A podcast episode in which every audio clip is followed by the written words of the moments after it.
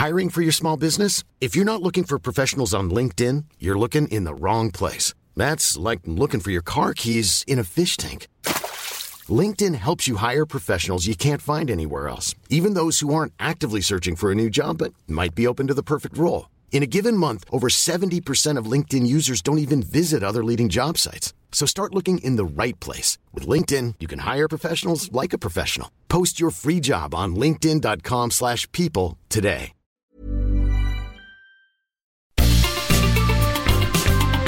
Heraldo Media Group presenta la información y el entretenimiento que usted necesita para estar enterado también en su descanso. Alejandro Sánchez y el informativo Heraldo fin de semana. Por el Heraldo Radio, con la H que sí suena y ahora también se escucha.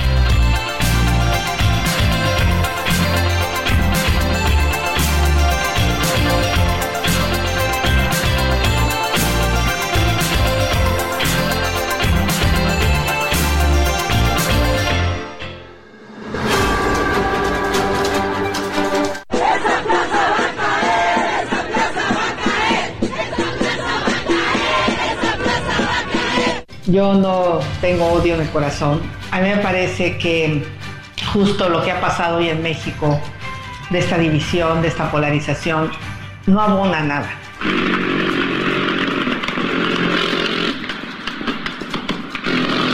Pues que no está bien. No tienen por qué los consejeros electorales tener un bono adicional a sus salarios, que de por sí ya son muy altos.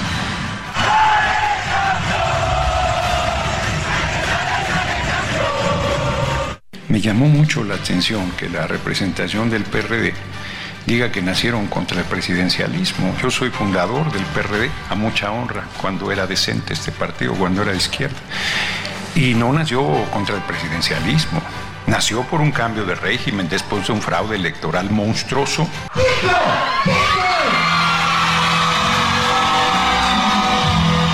Venir a hablar del 88 del brazo de Manuel Bartlett.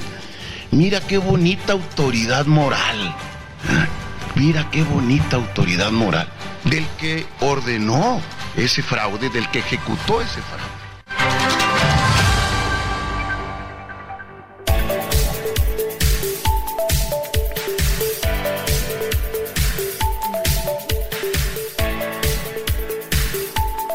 Muy buenos días, son las 7 de la mañana con dos minutos, hora del centro del país. Estamos en el informativo de fin de semana de este domingo 4 de febrero ya de 2024. Yo soy Alejandro Sánchez y a nombre de un equipo que trabaja desde anoche y durante la madrugada, le venimos a informar sobre los temas más relevantes sucedidos a nivel nacional e internacional. Recuerde que porque la noticia no descansa, estaremos juntos de aquí hasta las 10 de la mañana. Estamos transmitiendo en vivo desde Insurgente Sur 1271 de la Torre Carrachi para todo el país a través de la señal del 98.5 de FM.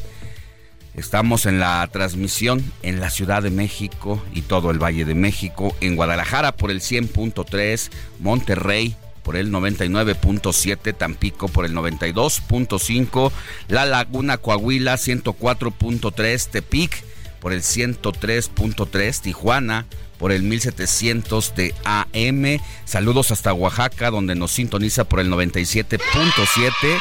Salina Cruz, también Oaxaca, por el 106.5 de FM. Tehuantepec, por el 98.1. Tuxtla Gutiérrez 88.3, Chilpancingo 94.7, Mérida por el 96.9.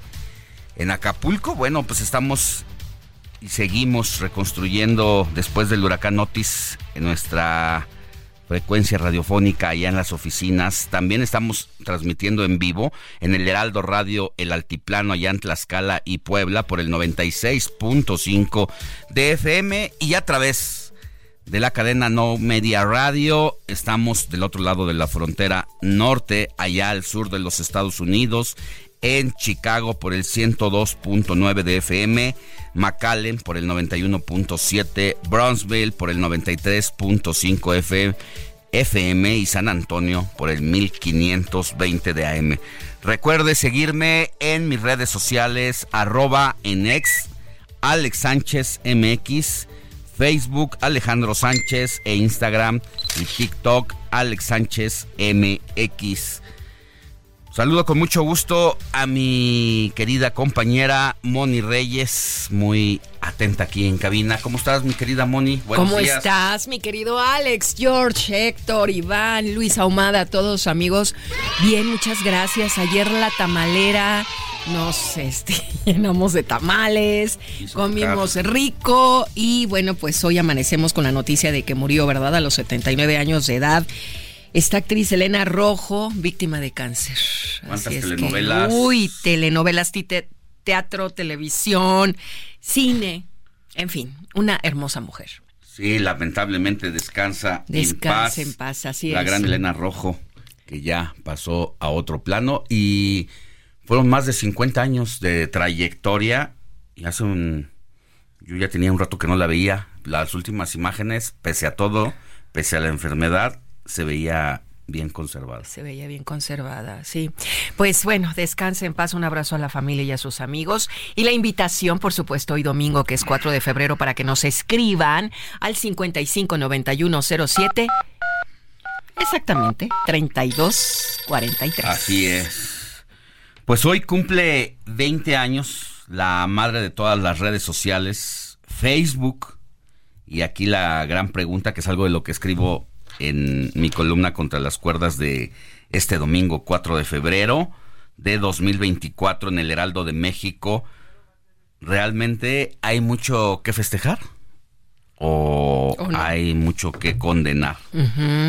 Pues es la red que creció con mayor rapidez y de todas las revoluciones desde la primera revolución industrial a la fecha, pues es considerada la que estamos viviendo en este momento, la quinta revolución industrial, que realmente es la quinta revolución tecnológica, pero que corre con una rapidez Impresionante. ¿Cuántos años Impresionante. 20 años. Facebook 20 años. Desde que este joven Zuckerberg empezó con este experimento en la universidad para comunicarse con sus amigos. Y bueno, hoy es y lo hace uno de los hombres más ricos del mundo porque cambió la manera de comunicarse a nivel nacional. Y lo hizo para e amigos. Internacional. Sí, sí, sí. amigos. ¿Sabes cómo surgió? Déjame, déjame presentarte. Ay, sí, hola, hola. Rodríguez, jefe de información del informativo de fin de semana. Buenos días. Buenos días, Alejandro. Buenos días, Mónica. Y buenos días a todo el equipo y al auditorio que nos hace el favor de su preferencia. Y como decían, cumple 20 años Facebook, pero digo, para los que no saben, que nos están escuchando, ¿cómo surgió?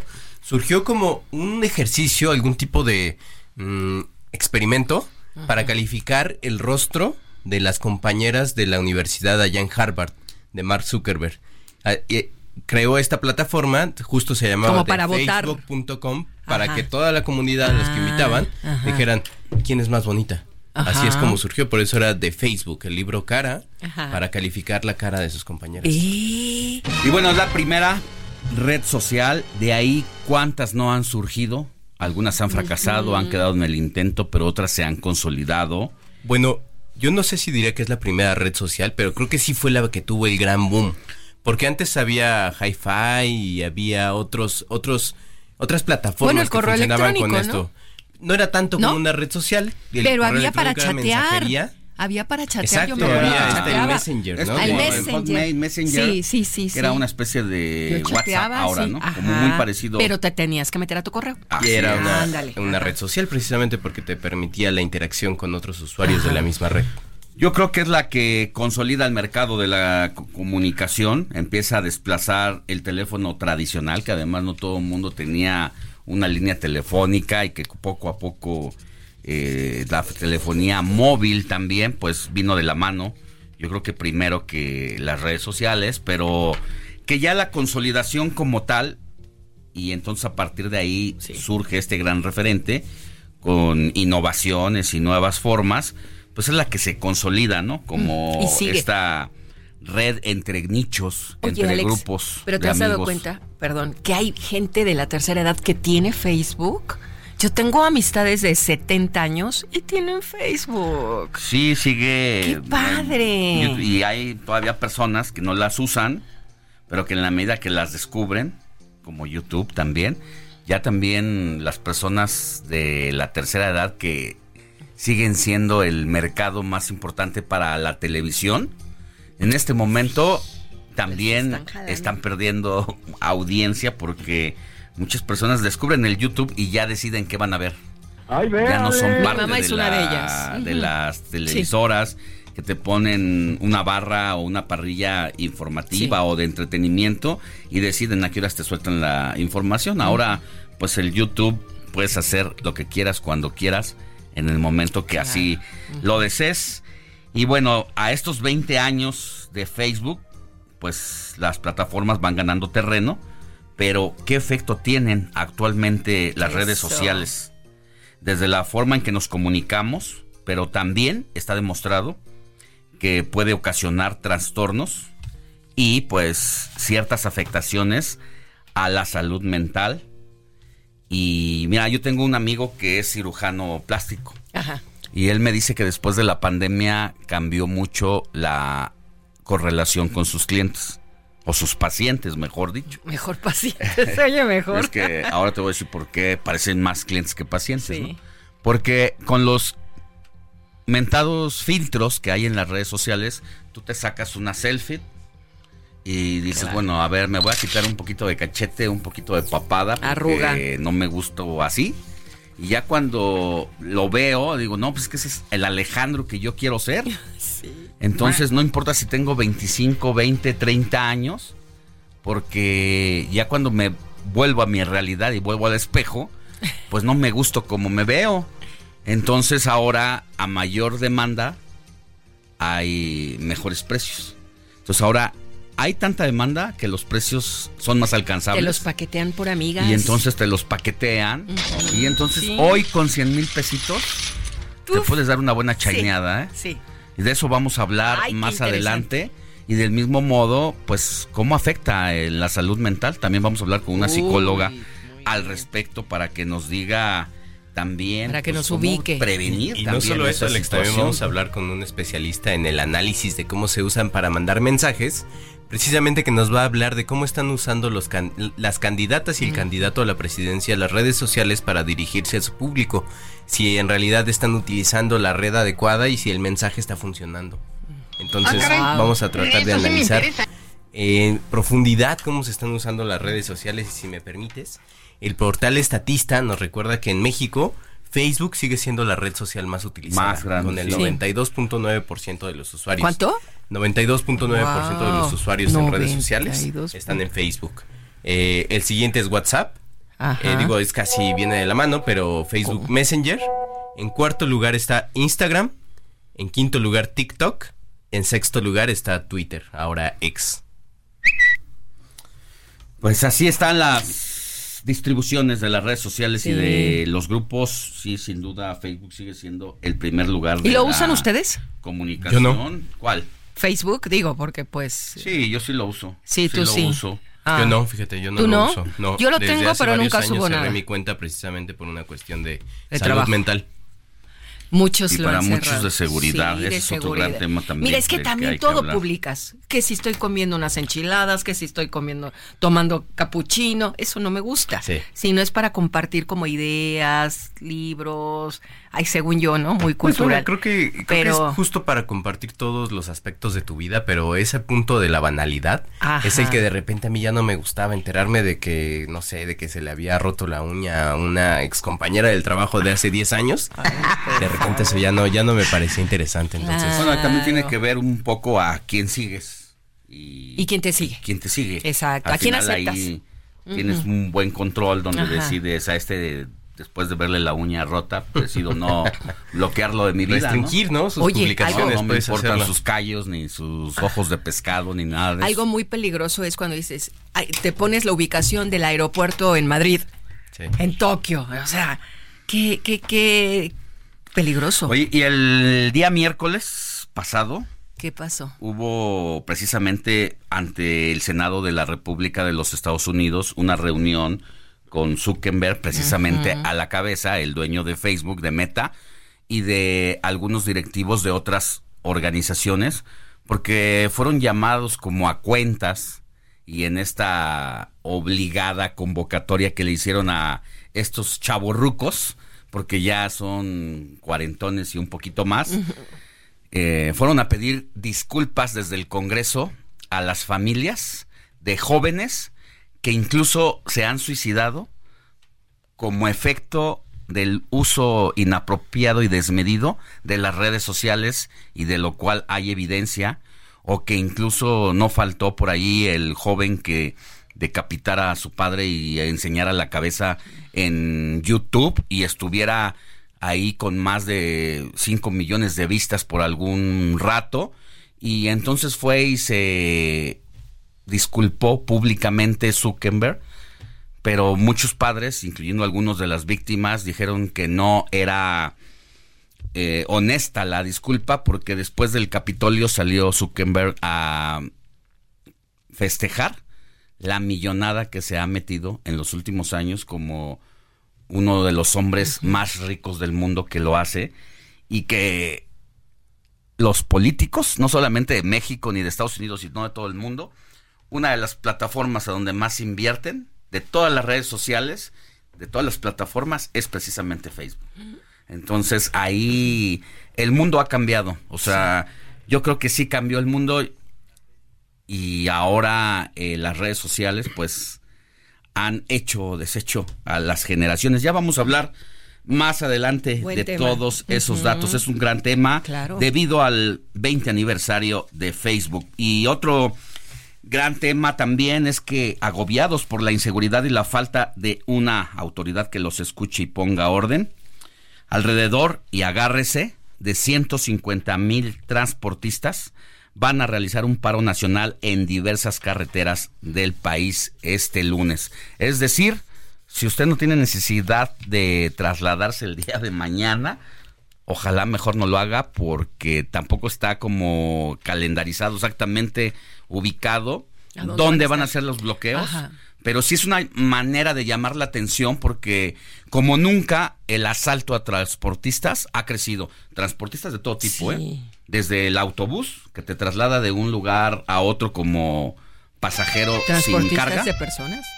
Como los transportes de carga. Veíamos en, en la semana también un video que se hizo viral para no variar en la carretera México-Querétaro, donde una camioneta se le cierra a un tráiler, disparan al aire para intimidar al chofer a que se frene, él se frena y por los dos costados de la puerta derecha copiloto, puerta izquierda del transportista, pues se suben tipos encañonándote, lo quitan del asiento para que uno de los bandidos sea el que tome el, coche y se escucha el diálogo de, no, a ver, hazte para allá, eh, ¿dónde está la custodia? O sea, tienen todo bien estudiado, porque efectivamente el, transportista que va manejando dice, la custodia viene atrás, jefe, viene atrás, hazte para allá, le ponen la... Lo, lo, lo golpean con la cacha en la cabeza, lo quitan del asiento, lo vuelven a, a tener ahí y le dicen, ¿qué llevas? O sea, ni siquiera saben qué llevan, la cargan, eso sí y eh, no, llevo medicamentos, jefe, llevo medicamentos.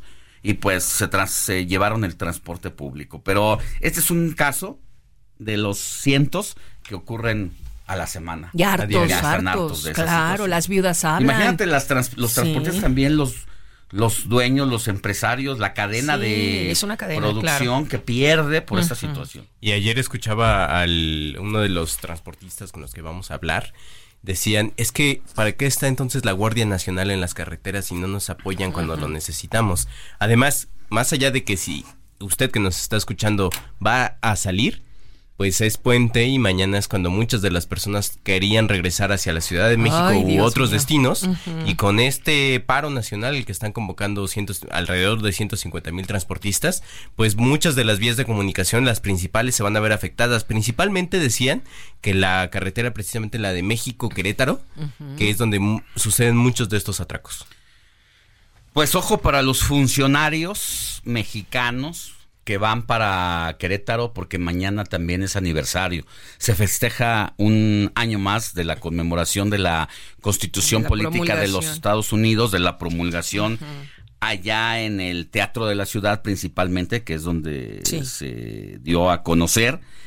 Y van a ir para allá desde muy temprano, pero a ver si no se encuentran con los bloqueos y no llegan. Ay, qué caray. Y al mismo tiempo, pues será un gran evento porque no va el presidente de la República. Incluso se hablaba de que la presidenta de la Suprema Corte de Justicia de la Nación, Norma Piña, podría también desairar el evento. Vamos a ver qué pasa si finalmente decidió ir y el debate que se hacía en el interior de la Suprema Corte es que Norma Piña sí debería de ir al evento, porque independientemente de su desaguisado que tiene con Andrés Manuel López Obrador, hay que recordar que el año pasado, que fue la conmemoración, se volvió un asunto muy polémico, porque a su llegada el presidente de la República, después de que estaban los representantes de los demás poderes del el Estado mexicano como el Poder Judicial o el Poder Legislativo, llámese diputados o senadores representantes de la 65 legislatura,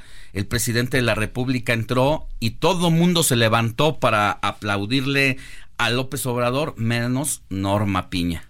Y en esta polarización que vive el país, incitada por López Obrador, hay que decirlo, eh, pues fue todo un tema de conversación, si había sido grosera, si no había sido grosera, y cuando se le preguntó a Norma Piña por qué había decidido no levantarse ante la figura presidencial, dijo por una razón simple y sencilla, porque no estamos festejando el Día del Presidente, estamos festejando la conmemoración y promulgación de la Constitución Política Mexicana y a ella es a la que nos debemos los ministros. El culto a la personalidad se lo dejamos a otro tipo de seguidores y fanáticos. Esta situación pues pone sabor para el próximo, o sea, el día de mañana, nueva conmemoración a la Constitución Política de México y en medio de eso el que sí no va, porque no quiere que lo vuelvan a, a desairar, es el presidente de la República y dice, en lugar de eso, les voy a meter un paquetote de iniciativas que voy a presentar al Senado y a la Cámara de Diputados que no tienen la verdad ninguna posibilidad de que pasen, pero es una manera de ir ganando una narrativa de aquí hasta junio, que son las elecciones, para poner contra las cuerdas a diputados, senadores de la oposición y decir, ya ven, quien no quiere que salga adelante el país son los diputados y senadores. Aguas a la audiencia, no se deje ir con el canto de las sirenas y hay que poner pues mucha atención en eso. Y bueno, ya otro tema para irnos a el corte, mi querida Moni. Sí. Que tú me nos comentaste aquí al equipo la homonimia financiera. Cuéntanos. Ay, este, este tema es súper bueno, porque cuántas personas no conocemos en nuestro día a día que dicen, oye, es que la verdad es que yo no estoy sacando ahorita mi pasaporte, me da miedo porque como tengo homonimia financiera, no me vaya a detectar el SAT. Y si tiene homonimia financiera, ¿no? ¿Qué es eso? Y si tengo un negocio y no declaro y me detectan, ese es como, como el miedo. Otras personas es, oye, pues es que la verdad me están cobrando cosas que en, el buro de crédito. ¿Pero por qué, Moni? Porque tienen nombres, sí, hay otra persona o que sea, está hay otra con el mismo nombre. Reyes. Por ejemplo. ¿Mónica Reyes qué? No es mi caso, ¿verdad? No, pero Mónica Reyes. Burgoa del Olmo. Mónica Reyes Burgoa del Olmo se acerca y le pide al banco, oiga, présteme 100 mil pesos porque necesito comprar un cochecito, ya voy a cambiar. Y hay otra mi persona unidad". que se llama igual. Y entonces resulta que le dicen a Mónica Reyes Burgoa del Olmo, fíjese doña Mónica Reyes Burgoa del Olmo, que no puede el banco prestarle dinero porque tiene sus tres tarjetas sobregiradas. Y todavía Está tiene- usted en buró y de todavía tiene crédito. el descaro de venir a pedir más. Y usted, a ver, momento, Sí. señor del banco, yo no he pedido Ay, dinero. Es más, es la tengo. primera vez que vengo, porque ni tarjetas tengo.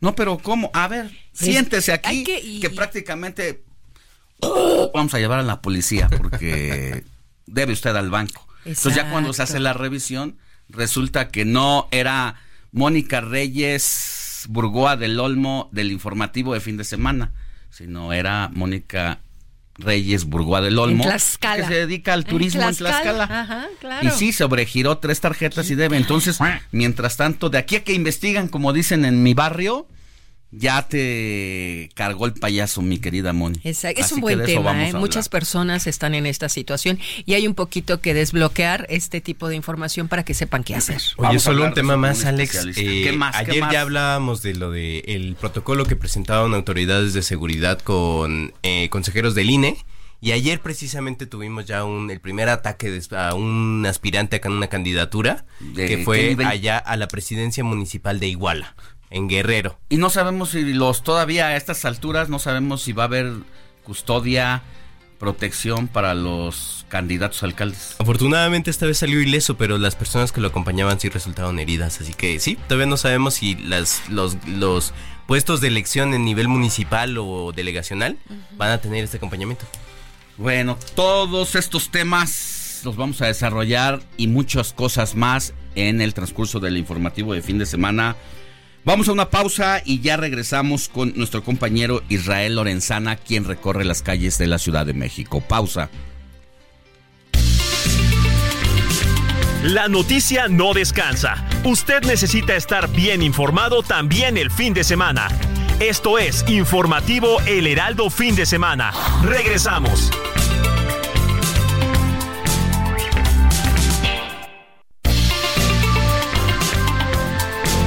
Siga en sintonía con la noticia. Alejandro Sánchez y el Informativo Heraldo Fin de Semana. Continuamos.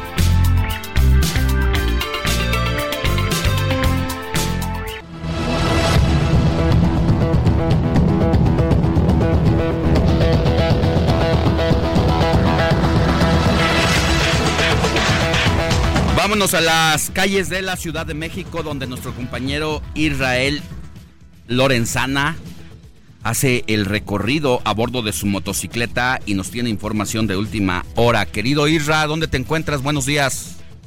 Muchísimas gracias, un gusto saludarte esta mañana. Pues fíjate que tenemos información de la zona de Naucalpan, los bomberos acaban de combatir un incendio exactamente frente al rastro municipal, esto en el perímetro del Estado de México.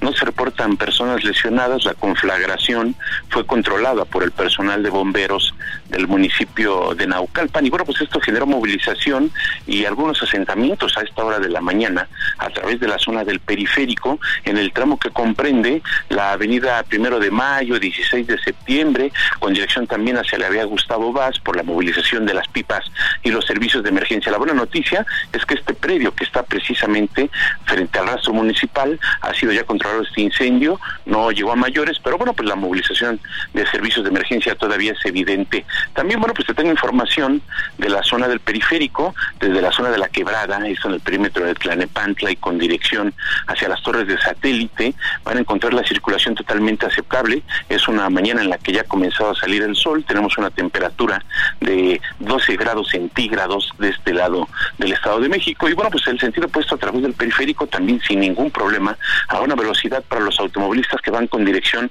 hacia la zona de la vía José López Portillo, hacia la zona, por supuesto, de Tultitlán, de Cuautitlán Izcalli. Si requieren de alguna alternativa, bueno, pues la carretera Cuautitlán-Ternepantla puede ser una buena alternativa esta mañana para nuestros amigos que van con dirección hacia la caseta de Pozotlán, hacia la zona de la México Querétaro. Pues es la información que tengo esta mañana nosotros, por supuesto, vamos a seguir al pendiente. Gracias, querido Israel. Cuídate mucho y regresamos más adelantito contigo.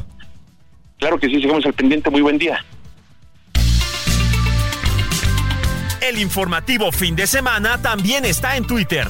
Síguenos en arroba fin de semana HMX.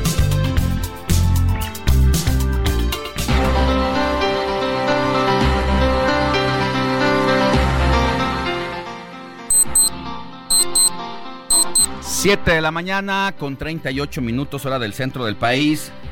Recuerde escribirnos a dónde, Moni. Al 5591073243. ¿A dónde, George? Ya te lo sabes. Es el 5591073243. Eso es todo, porque ya tenemos mensajes, Alex, ¿los puedo leer? Por favor. Va que va.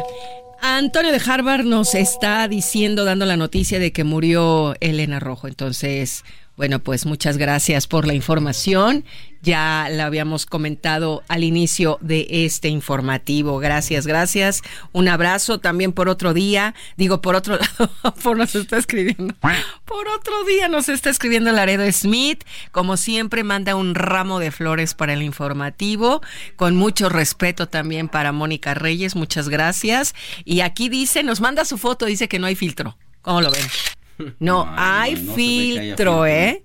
Así es que tal cual, mi querido Laredo Smith, escritor, muchas gracias, muy buenos días.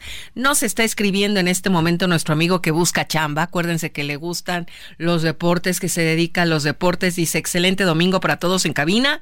Qué buen noticiero, que tengan un gran día. Uh, oh, pues muchas gracias. También nos está escribiendo del Estado de México José Ricardo García Camarena. Buen domingo, Alejandro, Mónica, Jorge Andrés. Es un gusto escucharlos, me gusta mucho el programa. Bueno, pues gracias. Gracias, mi querido amigo. Y nos están escribiendo el doctor Luis Ángel Olivares.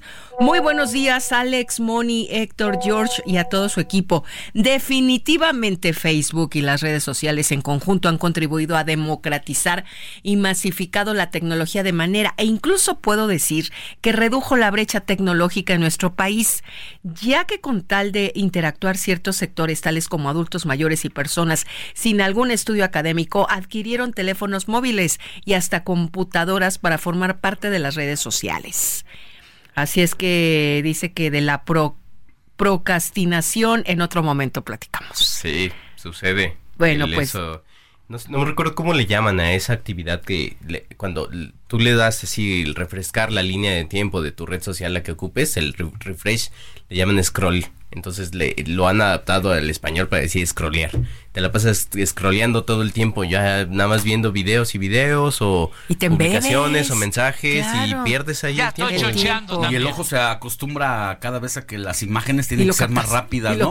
Hay estudios incluso que dicen que una imagen que te presente más de dos, de dos segundos sin cambio de...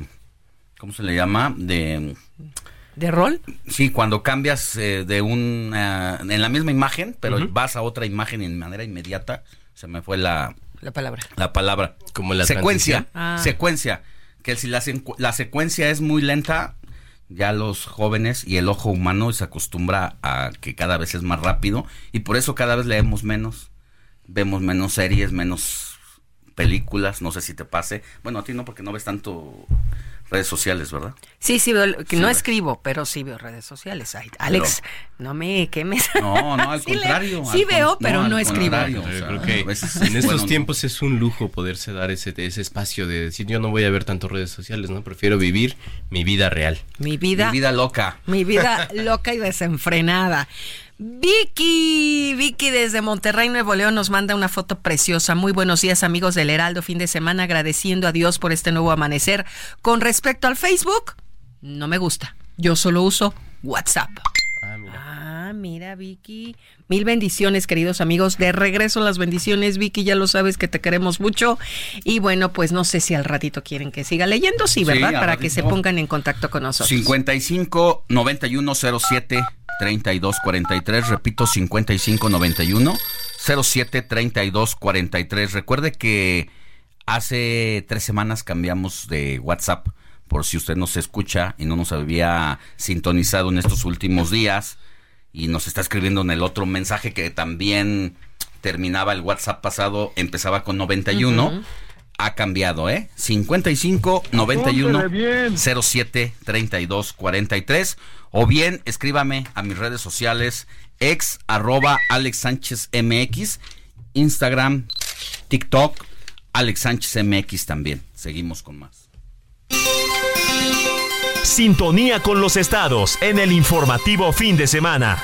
Iniciamos nuestro recorrido por la República Mexicana, donde el Heraldo Radio también tiene frecuencias radiofónicas locales. Vámonos con Valdemar Mijangos, conductor del Heraldo Radio Tampico, donde en este momento hace el favor de sintonizarnos por el 92.5 de FM. Y recuerda escuchar a Valdemar de lunes a viernes de 4 a 5 de la tarde. Querido Valdemar, ¿qué tema el de las próximas horas? Ya lo cantábamos aquí al arranque del informativo de fin de semana y Tamaulipas no es la excepción. Transportistas de aquel lugar se van a sumar al paro nacional del gremio convocado para este lunes 5 de febrero para llamar la atención de las autoridades federales, ¿eh? que no se pierda el objetivo, que este paro es porque los transportistas del país sienten que la Guardia Nacional no está haciendo su trabajo y si lo están haciendo, pues entonces están súper rebasados. Muy buenos días, ¿cómo estás, Valdemar? Mm, claro que sí, muy bien. Buenos días, Alex Sánchez, auditorio. Como lo comentas, los transportistas de Tamaulipas van a sumarse al paro nacional que se está convocando en todo el país para exigir un alto a la inseguridad que reina en diferentes tramos carreteros Así lo declaró el consejero de la Confederación Nacional de Transportistas Mexicanos, la CONATRAM, Arturo Puente Vázquez. Agregó que están cansados de los altos índices delictivos y atropellos a los derechos humanos de los operadores del transporte de carga en el país, reiterando que los robos, agresiones y abusos son el día a día para los transportistas, principalmente en la zona centro del país. En la zona sur de Tamaulipas destacó podrían contribuir con la protesta por lo menos 300 operadores de transporte de carga, mismos que pudieran hacer acto de presencia en puntos de gran importancia como el puerto de Altamira y la carretera federal. Sin embargo, señaló que las protestas serán pacíficas y no pararán el movimiento en el puerto industrial de Altamira, pues esto sería afectar la dinámica empresarial. Sobre esto mismo, el presidente de la Cámara Nacional de Comercio de Tampico, Carlos Muñoz González, alertó a las autoridades federales para detener los robos al autotransporte que ocurren con mayor incidencia en Veracruz y San Luis Potosí, pues temen que Tamaulipas resulte afectado por ese clima de inseguridad. Con esto llamó a las autoridades federales involucradas a atender la problemática de inseguridad en los diversos tramos carreteros donde se presentan los asaltos a los camioneros, pues algo que se pensaba solo afectaba al Bajío y otros tramos carreteros cercanos a la Ciudad de México, hoy cada vez está más cerca de Tamaulipas. Por otra parte, te comento después que la población de Reynosa sufrió una de las jornadas más violentas por tiroteos en plazas comerciales, vialidades y centros de reunión, que suspendió clases en planteles educativos, paralizó el transporte público y alteró actividades económicas. La Coparmex exigió a los tres niveles de gobierno efectividad en sus operaciones. Además de condenar la ola de violencia, la Coparmex de este municipio fronterizo exigió a los gobiernos imponerles el Estado de Derecho. Necesitamos que la Federación, Estado y Municipio de Reynosa se coordinen para efecto de que cumplan con su deber constitucional de garantizar seguridad. La población de Reynosa exige tranquilidad, paz, sencillamente porque tenemos ese derecho humano a la seguridad ciudadana. Fue el comunicado que difundió la Coparmex fronteriza. Todavía la noche del viernes y ayer sábado, en algunos momentos, a través de redes sociales, Alex Auditorio, los ciudadanos difundieron refriegas, al parecer significadas entre pistoleros que con persecuciones generan una constante intranquilidad a los habitantes. Alex Sánchez, auditorio, la información. Híjole, cualquier bloqueo que haya de transportistas en cualquier parte del país es sumamente complicada y de graves consecuencias, pero el paro de transportistas en Tamaulipas es de lo más, más relevante y de mayor consideración por la vecindad con Estados Unidos y porque de entrada la circulación que se hace por ahí va con carga hacia los Estados Unidos o viene con carga de los Estados Unidos. Y por el otro lado es la zona de el país donde la introducción y exportación de productos es más grande, casi del 70-80%. Por eso la relevancia y ojo con lo que va a pasar mañana en ese punto del país. De hecho, es justamente por lo que ya no soportan los transportistas, surgen las unidades de este polo industrial de Altamira, pero para llegar al centro, pues temen que los productos que son unos producidos y otros importados que llegan a los dos puertos de Tampico y Altamira, pues vayan a ser robados a mitad de tramo carretero y con el peligro, lo han comentado, de que el mismo operador pierda la vida, Alex. Gracias, Valdemar. Vamos a estar muy pendientes contigo y estarás haciendo los reportes no solamente en tu noticiario el día de mañana, a partir de mañana y al viernes, sino nos mantendrás informados a nivel nacional aquí en los micrófonos, en nuestros distintos espacios informativos. Que tengas buen día, Valdemar, cuídate mucho. Gracias, sí. Buenos días. El informativo fin de semana también está en Twitter. Síguenos en arroba fin de semana HMX.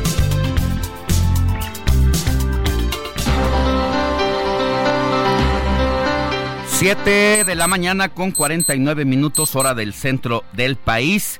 Carlos Navarro es nuestro compañero reportero que sigue las actividades de la doctora Claudia Sheinbaum. ¿Y en dónde te encuentras en este momento, querido Charlie? Buenos días. Buenos días, Alex. Te saludo con gusto a ti, al auditorio. Nos encontramos aquí en Plan del Río Yarit, donde Claudia Sheinbaum continúa con esta gira de cuatro de cuatro días que en los que recorrerá ocho estados. Aquí se va a reunir con las estructuras partidistas y también va a llevar a cabo los famosos paneles de comunicación que ha implementado en este proceso electoral. Por la tarde estaremos eh, viajando a Colima, que son poco más de tres horas más la diferencia de horario, serían cuatro horas eh, realmente, y cerramos ahí en Colima y de vuelta al aeropuerto de Guadalajara para regresar a casa. Un poco apretado la agenda, pero vamos a ver cómo nos va. Pero te comento ayer, Alex, que la, la candidata presidencial por la coalición Sigamos Haciendo Historia, Claudia Sheinbaum, participó en los diálogos por la transformación en la Universidad de Guadalajara ahí en Zapopan, Jalisco, señaló que si en México se fortalece el sistema educativo y por ende hay más jóvenes con acceso a la educación media superior y, y superior, habrá menos violencia y mayor desarrollo. Escuchemos la posibilidad de tener un sistema de educación pública como el que tiene México, fortalecerlo todavía más. Educación humanista, científica, laica, de calidad, permite resolver muchísimos otros problemas en el país. Si hay más jóvenes que tienen acceso a la educación media superior y superior, va a haber menos violencia. Si hay más jóvenes que tienen acceso a la educación media superior y superior, va a haber más desarrollo. En la clausura de este evento la acompañaron Juan Ramón de la Fuente, quien es el coordinador general de los diálogos por la transformación, y también el rector de la Universidad de Guadalajara, Ricardo Villanueva Lomeli. Después de este evento se llevó a cabo un panel con medios de comunicación y ahí se le pidió su opinión sobre lo que le ocurrió a Xochitl Gálvez en Estados Unidos, donde fue atacada por algunos eh, simpatizantes de Morena y también algunos paisanos. Escuchemos. Bueno, pues yo creo que cada quien cosecha lo que siembra. es tan desprestigiada la derecha que en Estados Unidos, digo, Xochitl Gálvez tuvo que usar un señuelo para poder salir de donde estaba incluso utilizó la frase de que protestan pero no mueren, todavía refiriéndose a los migrantes. ¿Está tan desprestigiada la derecha? Pues, a ver, sobre, ya saben que yo al tema personal no, nunca opino sobre este tema. Eh, por lo menos ahora ya habrá sus debates en este momento. Eh, pero lo que es cierto es que la mayoría de las y los mexicanos que viven en Estados Unidos hoy están con el proyecto de transformación como lo comentaba al inicio de esta participación, eh, hoy por la mañana estará aquí en Ixtlán del Río Nayarit y por la tarde Sheinbaum acude a Colima y llega ya a la cifra de ocho estados y les comento que la próxima semana estará igual de apretada a partir del jueves acude al estado de Hidalgo después a las dos Baja Californias le sigue el estado de Sonora y después en Sinaloa Dice Claudia Sheinbaum que el reto de esta intercampaña es recorrer las 32 entidades para visitar las estructuras partidistas. Vamos a ver de qué manera se desenvuelve, porque hasta el 29 de febrero tiene para eh, eh, cumplir este reto de visitar las 32 entidades. Compañeros, la información que les tengo. Muchas gracias, Carlos. Cuídate. Claro que sí, estamos pendientes. Buen día. Buenos días. 7 de la mañana con 53 minutos hora del centro del país. Síganos escribiendo al 55 9107 3243 o bien escríbame en mis redes sociales arroba Alex Sánchez MX. Ya aquí nos hace llegar comunicación el tío Sam desde Campeche. Ya aquí escuchándote Alex, saludos, saludos al tío Sam. ¿Más mensajes, Moniz? Sí, tenemos más mensajes. ¿Hay tiempo? ¿O nos vamos a corte, mi querido Luis? Un minuto. Ok, saludos Alejandro Sánchez. Te recuerdo, pues yo trabajaba en la Deportiva de Xochimilco. Nos saludábamos cuando ibas a clase de box en ah, Degollado. Soy amigo del Chayo, el hijo de Degollado y del Bolillo. Cuando, el Bolillo González, campeón Cuando entraste mundial. a la radio tuviste el detalle de despedirte. Yo atendí el baño en el gym del box. Ah, y Efren. ¿Quién es? Efren. Un saludo a Efren. el querido Efren. Ah, mira. Mira, hace veintitantos años y treinta y tantos kilos menos. Alex está igualito. ¿Sigo leyendo o nos vamos a corte? Vámonos a corte y volvemos con Va. más.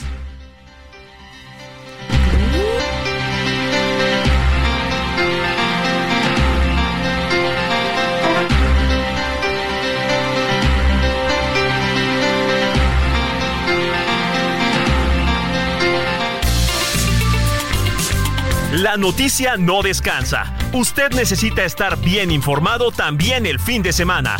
Esto es Informativo El Heraldo Fin de Semana. Regresamos.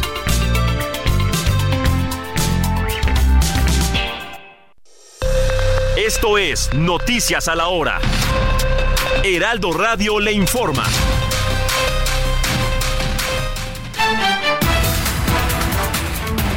El presidente de México y el de Estados Unidos hablaron ayer en la tarde por teléfono. El gobierno mexicano informó que el presidente López Obrador dijo a Biden que cualquier ley aprobada en materia migratoria que ignore las causas de ese fenómeno está condenada a convertirse en letra muerta. Ayer, personas en caravana de camiones, casas rodantes y camionetas protestaron en diversas partes de la frontera entre Estados Unidos y México, particularmente en Eagle Pass, esto para manifestarse en contra de lo que denominaron como una invasión migratoria. Y en su tercer día de actividades en Estados Unidos, Xochitl Galvez pidió ya no promover el odio y la división en México. Yo no tengo odio en el corazón. A mí me parece que justo lo que ha pasado hoy en México, de esta división, de esta polarización, no abona nada. Mientras hay un país dividido, mientras hay un país donde entre nosotros como familias o entre ustedes se peleen por los políticos, no vamos a salir adelante. Mi recomendación es no se peleen por la política, tengan una postura, tengan un pensamiento, pero más bien a los políticos hay que exigirles. Por su cuenta, Claudia Sheinbaum se refirió a las protestas en contra de Galvez en Estados Unidos. Desde Jalisco, la candidata de Morena dijo que cada quien cosecha lo que siembra. Bueno, pues yo creo que cada quien cosecha lo que siembra. Pues, a ver, sobre, ya saben que yo al tema personal no, nunca opino sobre este tema. Eh, por lo menos ahora ya habrá sus debates en este momento. Eh, pero lo que es cierto es que la mayoría de las y los mexicanos que viven en Estados Unidos hoy están con el proyecto de transformación. El candidato de Movimiento Ciudadano a la presidencia, Jorge Álvarez Maínez, se quejó de las sanciones que impone el INE, ya que afirma no sanciona ni a Xochitl Galvez ni a Claudia Sheinbaum. Pues como bien dice mi compadre Samuel García, no nos vaya a multar el INE por ir al estadio, por ver el fútbol, porque metan gol los Pumas. Pueden andar la candidata de Morena, la del PRIAN, con mítines. Ahorita acabo de ver, de hecho, aquí que, que fue en la carretera un espectacular de Xochitl, haciendo trampa, gastando el dinero de los gobiernos. eh, espectaculares mítines, spots, años de pre-campaña anticipada y el INE, eh, no, pues no, no le gusta ni que nos echemos unas cartas. Pero ni modo. En el Orbe, la Embajada de México en Chile se dijo en alerta permanente en caso de que mexicanos resulten afectados por los incendios y recordó que los teléfonos de emergencias en la sección consular están a disposición de los conacionales. En los deportes, Toluca goleó a León con todo y anotación de Alexis Vega. Tigres y Pumas empataron a dos en Nuevo León y América y Monterrey empataron en el Estadio Azteca. Recuerde escribirnos WhatsApp al 559107 3243. Continuamos aquí en el informativo fin de semana.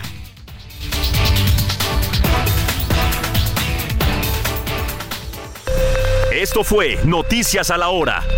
Siga informado, un servicio de Heraldo Media Group.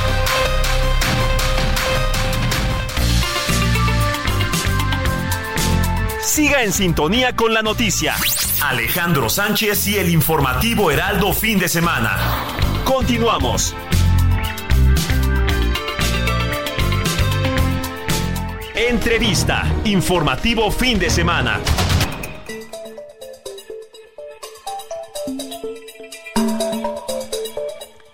Ya le comentábamos que un grupo de transportistas de todo el país ha convocado a una manifestación pacífica para el día de mañana, pero al mismo tiempo se trata de un paro nacional ante lo que denuncian como la inacción de las autoridades, incluida la Guardia Nacional, para combatir y prevenir los robos de transporte en diversas carreteras del país. Porque además de las pérdidas que ocasiona esta conducta repetitiva de grupos criminales, bueno, pues cada vez está más violenta la forma en que operan estos sujetos y una de las principales carreteras en la que se esperan afectaciones es la de México, Querétaro. Tengo en la línea telefónica a David Muñoz, él es presidente nacional de Conductores Federales Unidos, AC. Muchas gracias David por tomarnos la llamada en esta mañana de domingo en el informativo de fin de semana. Hola, muy buenos días. No, gracias a ustedes por llamarnos a la orden. A ver, eh, primero cuéntenos eh, esta situación de estos golpes que han sufrido los transportistas en el país van considerablemente al aumento. ¿Cómo está la situación que enfrentan actualmente? Efectivamente, mira, del 2021 hacia la fecha se han incrementado eh, considerablemente los actos delictivos en carretera, estos hechos violentos hacia nosotros los conductores. Y pues no hemos obtenido la seguridad que necesitamos en las carreteras por parte de Guardia Nacional, el cual pues nos llevó a, a llegar a este punto de manifestarnos para exigir la seguridad que debemos con la que debemos contar en las carreteras del país. ¿Cuáles son los números más o menos que registran de incremento? Dice 2021 a la fecha es considerable eh, los, los ataques. ¿Tienen números y qué pasa cuando ustedes van, presentan sus denuncias, buscan reuniones con la autoridad precisamente para eh, buscar el canal adecuado de el llamado de protección y qué les dice la autoridad? Pues mira, hemos estado en, muchas ocasiones ya en reunión con las autoridades que son las encargadas de, la seguridad en carreteras. Eh, siempre nos ha atendido, eh, pero la verdad es que pues no, no han dado resultados. Y estamos, contamos con una estadística de un aproximado de 46 asaltos diarios a nivel nacional en los cuales eh, en algunos de eh, ellos ha, habido pérdida de vidas humanas de los compañeros. Desafortunadamente tenemos compañeros que desaparecidos entre esos asesinatos, algunos son secuestrados. Eh, hablando de esto de secuestrados, esto pasa de, esta forma. Detienen la unidad, bajan al conductor, lo trasladan algún vehículo a algún punto mientras eh, concretan el robo de la unidad. En ocasiones aparecen por ahí amarrados, golpeados, eh, en hospitales, pero en muchas de las ocasiones ya no aparecen. Y pues es por eso que llegamos a al punto de manifestarnos. Es la única manera. Pretendemos lo menos posible afectar a la ciudadanía, lo aclaramos eh, lo único que pretendemos es detenernos del transporte de carga, permitiendo el paso de autobuses, automóviles y vehículos de emergencia para no afectar a la ciudadanía. Eh, la manera en que operan la hemos podido ver incluso en videos con cámaras instaladas en las propias unidades y de no ser por estas evidencias, seguramente la autoridad podría decir que no pasa nada. Efectivamente, mira, pues ahí están las cifras, esa es una parte muy importante. Eh, por ahí la sociedad se da cuenta de lo que está pasando gracias a esos videos, a esas cámaras instaladas en los vehículos, donde pues ellos ven eh, y esperamos que por eso entiendan nuestra situación, la situación que estamos pasando y pues nos disculpen por las molestias que llegamos a causar en su tránsito por las carreteras, pero pues es justo, es necesario, no hay manera, ahí están las cifras las cifras reales de lo que se está viviendo hoy en día en las carreteras del país. No son otros datos, como lo escuchan decir del gobierno todos los días en las noticias, son los datos reales, las cifras reales, ahí está, de lo que estamos viviendo en las carreteras.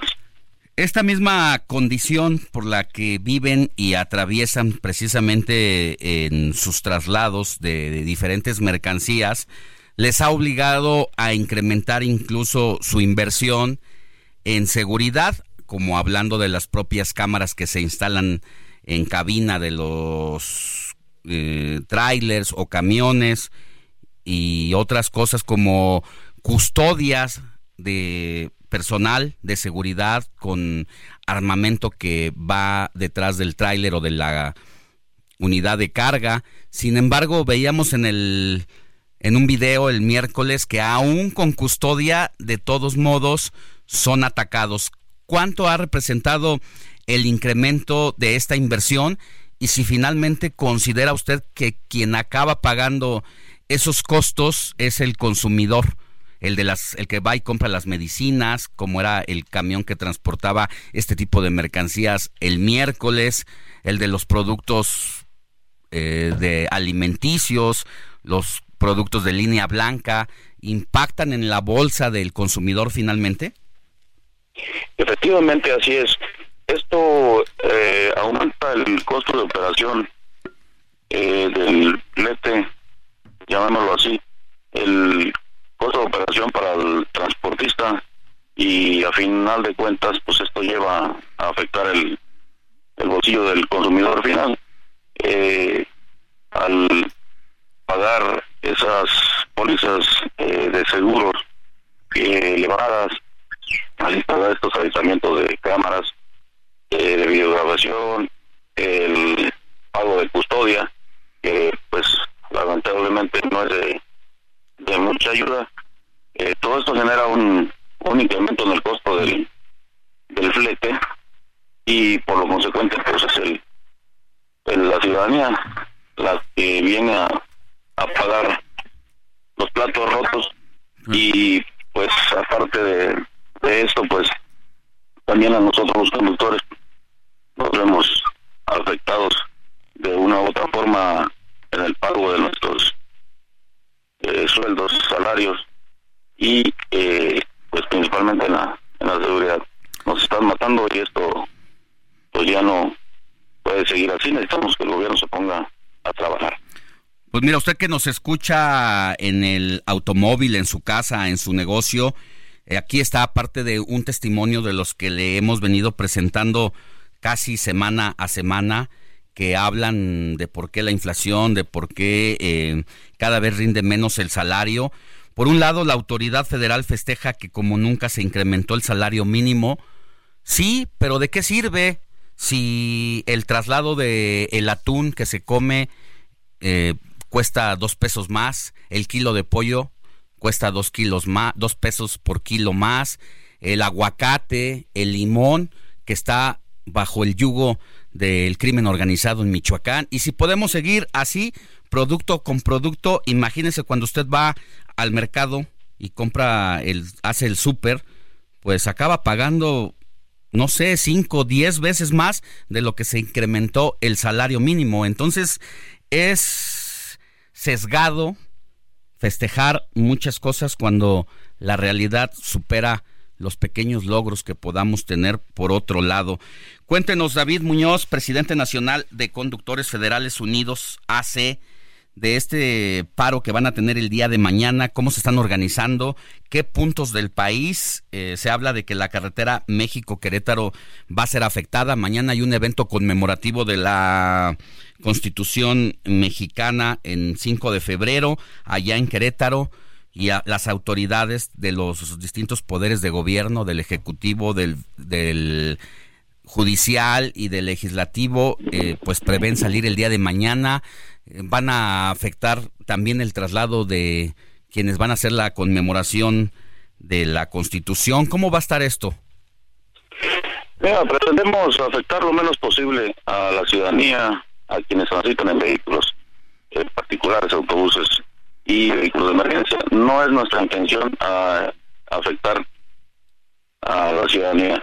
Aquí vamos a, tomamos como punto principal el arco norte en su cruce con la 57 en el kilómetro 90 y de ahí hay muchos puntos en varios estados pretendemos que ahí se lleve eh, se llegue al diálogo con las autoridades que, que corresponden para mediante el diálogo y acuerdos firmados pues lleguemos a, a obtener una respuesta responsable y no no evasiva como ha sido siempre y sin simulaciones. Disculpe, eh, don David, le saluda Jorge Rodríguez, jefe de información. Se había dicho que iban a ser en ocho estados, sin embargo, hace unos minutos hablamos con nuestro conductor allá en Tamaulipas y decía que allá también eh, organizaciones de transportistas se van a sumar al paro. ¿Tiene idea? Eh, serían ya nueve estados los que participarían. ¿Tiene idea de cuántos estados van a ser? ¿Son nueve o son más? Mira, eh, yo creo que van a ser un poco más. Eh, teníamos eh, contemplados ocho estados. Eh, no tengo el, dato a la mano. Disculpe, venía conduciendo, me fui a, para tener su llamado. Este, ya los hemos mencionado ahí en otras entrevistas. pero se nos van sumando más asociaciones, incluso de la sociedad civil, que se van a manifestar de, en algunos otros estados por por la misma problemática que ellos padecen de la inseguridad. Pero los puntos principales, pues, los estados confirmados ya era, son hasta el momento Chihuahua, Sinaloa, Querétaro, eh, estamos hablando de del estado de Veracruz, Chiapas, entre los varios otros donde van a participar eh, la sociedad civil en, en algunas marchas. Eh, también nos pues nos deslindamos de, cualquier disturbio. Nuestras marchas son pacíficas, así las tenemos planeadas. Eh, los conductores del autotransporte federal, marchas pacíficas, no bloqueos. Bueno, pues vamos a estar pendientes, don David Muñoz, presidente nacional de Conductores Federales Unidos, de este evento que estoy seguro que no quisieran hacerlo, pero la situación les obliga por obvias razones y deseamos que pronto sus demandas, más allá de que sean escuchadas, que usted lo dice, pues sí, sí nos escuchan, pero el, el asunto aquí es que poco sirve que nuestras quejas lleguen a oídos de la autoridad si en final de cuentas no se ve en los resultados de que disminuyan los delitos de este tipo de, de violencia. Efectivamente, así es. Eh, pues tuvimos la necesidad, nos vimos en la necesidad, no podemos seguir permitiendo esto. Nos llegamos a, esta, la necesidad de manifestarnos y pues la realidad es que el gobierno nunca ha visto, nunca ha volteado a vernos. Nuestra mano de obra es parte de la economía de este país. Sin la mano de obra de nosotros, los conductores, México se detiene, las cargas no llegan ni a las fábricas de trabajo de combustibles. Bueno, sin la mano de obra de nosotros, los conductores, eh, se provoca un caos al detenernos. Yo creo que es justo que volteen a vernos y pues lo único que estamos exigiendo es respeto hacia nuestras vidas, eh, nuestros derechos laborales. Entonces, pues yo creo que es, justo por parte del gobierno ya ya tomarnos en cuenta y pues tener en cuenta que también de no hacerlo, eh, cada día iremos manifestándonos más y pues no pretendemos, no queremos eh, colapsar al país eh, con desabastos. Muchos compañeros que ya no quieren seguir en esta actividad por el alto riesgo que implica. Entonces, pues, antemano la, la y disculpa a la ciudadanía en general que nos escucha, pretendemos afectar lo menor posible su tránsito en carreteras. Gracias, David, que tenga buen día y suerte. Gracias a ustedes, estamos a la orden, gracias. Sintonía con los estados en el informativo fin de semana.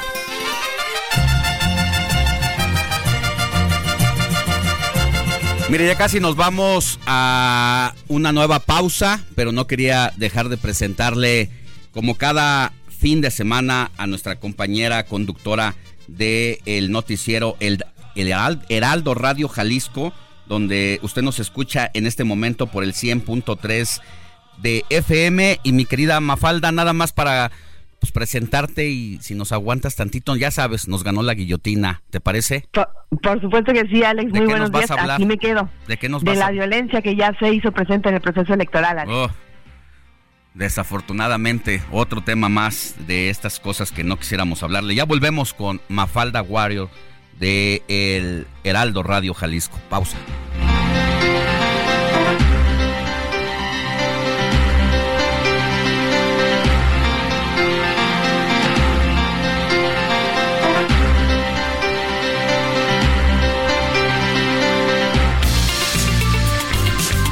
La noticia no descansa. Usted necesita estar bien informado también el fin de semana.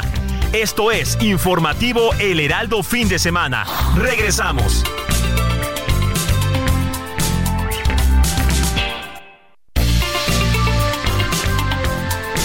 Siga en sintonía con la noticia. Alejandro Sánchez y el Informativo Heraldo Fin de Semana. Continuamos.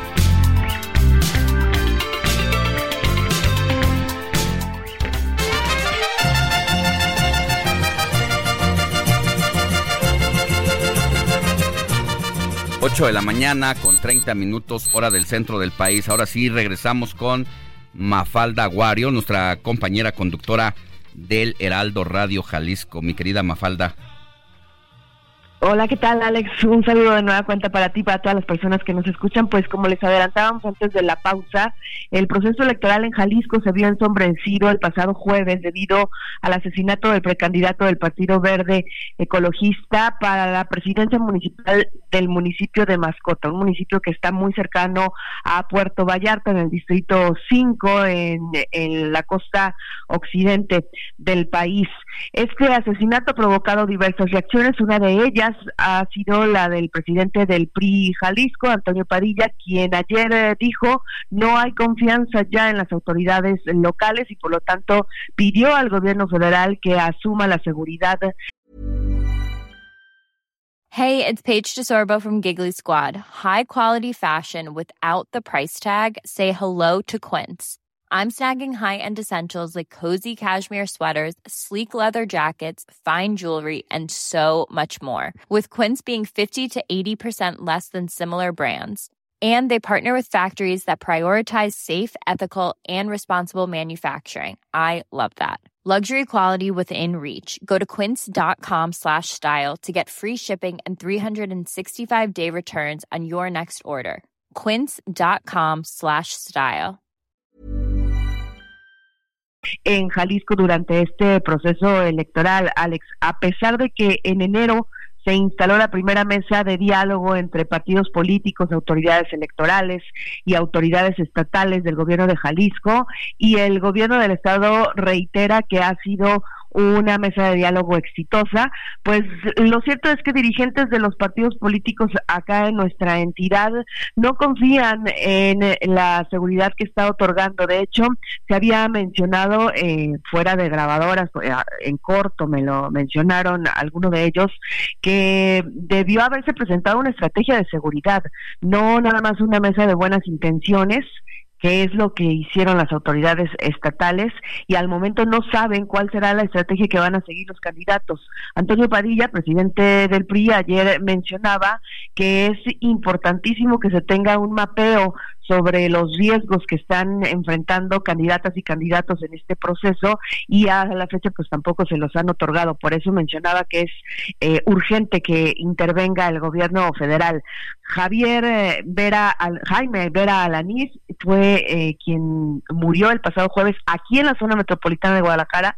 Él estaba realizando diligencias en el municipio de Zapopan y fue ahí donde ocurrió el ataque directo a su persona. finalmente falleció y y como te decía, si bien los políticos han externado su preocupación, pues al momento no hay garantías de seguridad y no se ha eh, proporcionado por parte de la autoridad estatal alguna estrategia o algún cambio en la ruta que se está siguiendo a raíz de este atentado. Y también no creo que haya sido un hecho aislado, pero hay que mencionar que fue atacada la camioneta de fue víctima de un acto vandálico la presidenta del partido Morena aquí en Jalisco, Katia Castillo, a quien le incendiaron esta camioneta hace algunas semanas. Entonces todo esto se junta y todo esto es parte del escenario político que estamos viviendo en Jalisco. Mm, ya como dato extra cabe mencionar, y esto también es importantísimo, que de 2019 a 2023 aquí en Jalisco han fallecido, han sido asesinados más de 300 servidores públicos y políticos en nuestra entidad, Alex. Así que creo que son datos a consideración que deberían de encender las alarmas en las en el cuarto de guerra o en las estrategias del gobierno del estado. Bueno, pues eh, Jalisco sin duda ha alcanzado, perdóname, Mafalda, eh, niveles de inseguridad complicados y la clase política pues tampoco se salva. Vamos a ver qué va a pasar con estas medidas de seguridad dispuestas por Secretaría de Seguridad Ciudadana Federal junto con el INE, que seguramente muchos candidatos de allá del estado se acercarán a la autoridad electoral para pedir esta protección. Claro, y ya nada más si me permites, Alex, para terminar un dato breve, es que aquí en Jalisco hay un municipio que ni siquiera pudo tener un gobierno desde las pasadas elecciones en 2021. Están operando con un consejo municipal porque las elecciones fueron anuladas debido a que el crimen organizado hizo que eh, por amenazas se retiraran dos candidatas, solamente participó el de Morena, pero pues lo anuló el Tribunal Electoral. Pues pendientes, mi querida Mafalda, te mando un abrazo y te escuchamos todos los días. Dinos la hora y la frecuencia tú. De 3 a 4 de la tarde aquí en el 100.3 de FM en Heraldo Radio Guadalajara. Alex, te mando un abrazo de vuelta. Abrazo, Mafalda, buen día. Hasta luego. El informativo fin de semana también está en Twitter. Síguenos en arroba fin de semana HMX.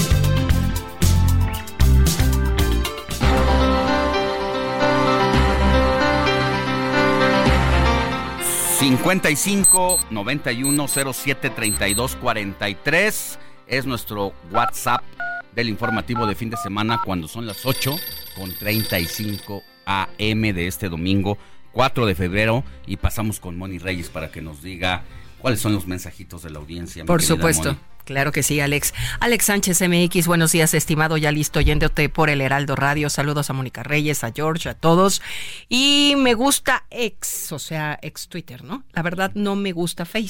Sí. Trato de promover más la lectura, ya que cuando era niño mi cerebro no se había desarrollado y no me gustaba, pero los profesores no sabían eso.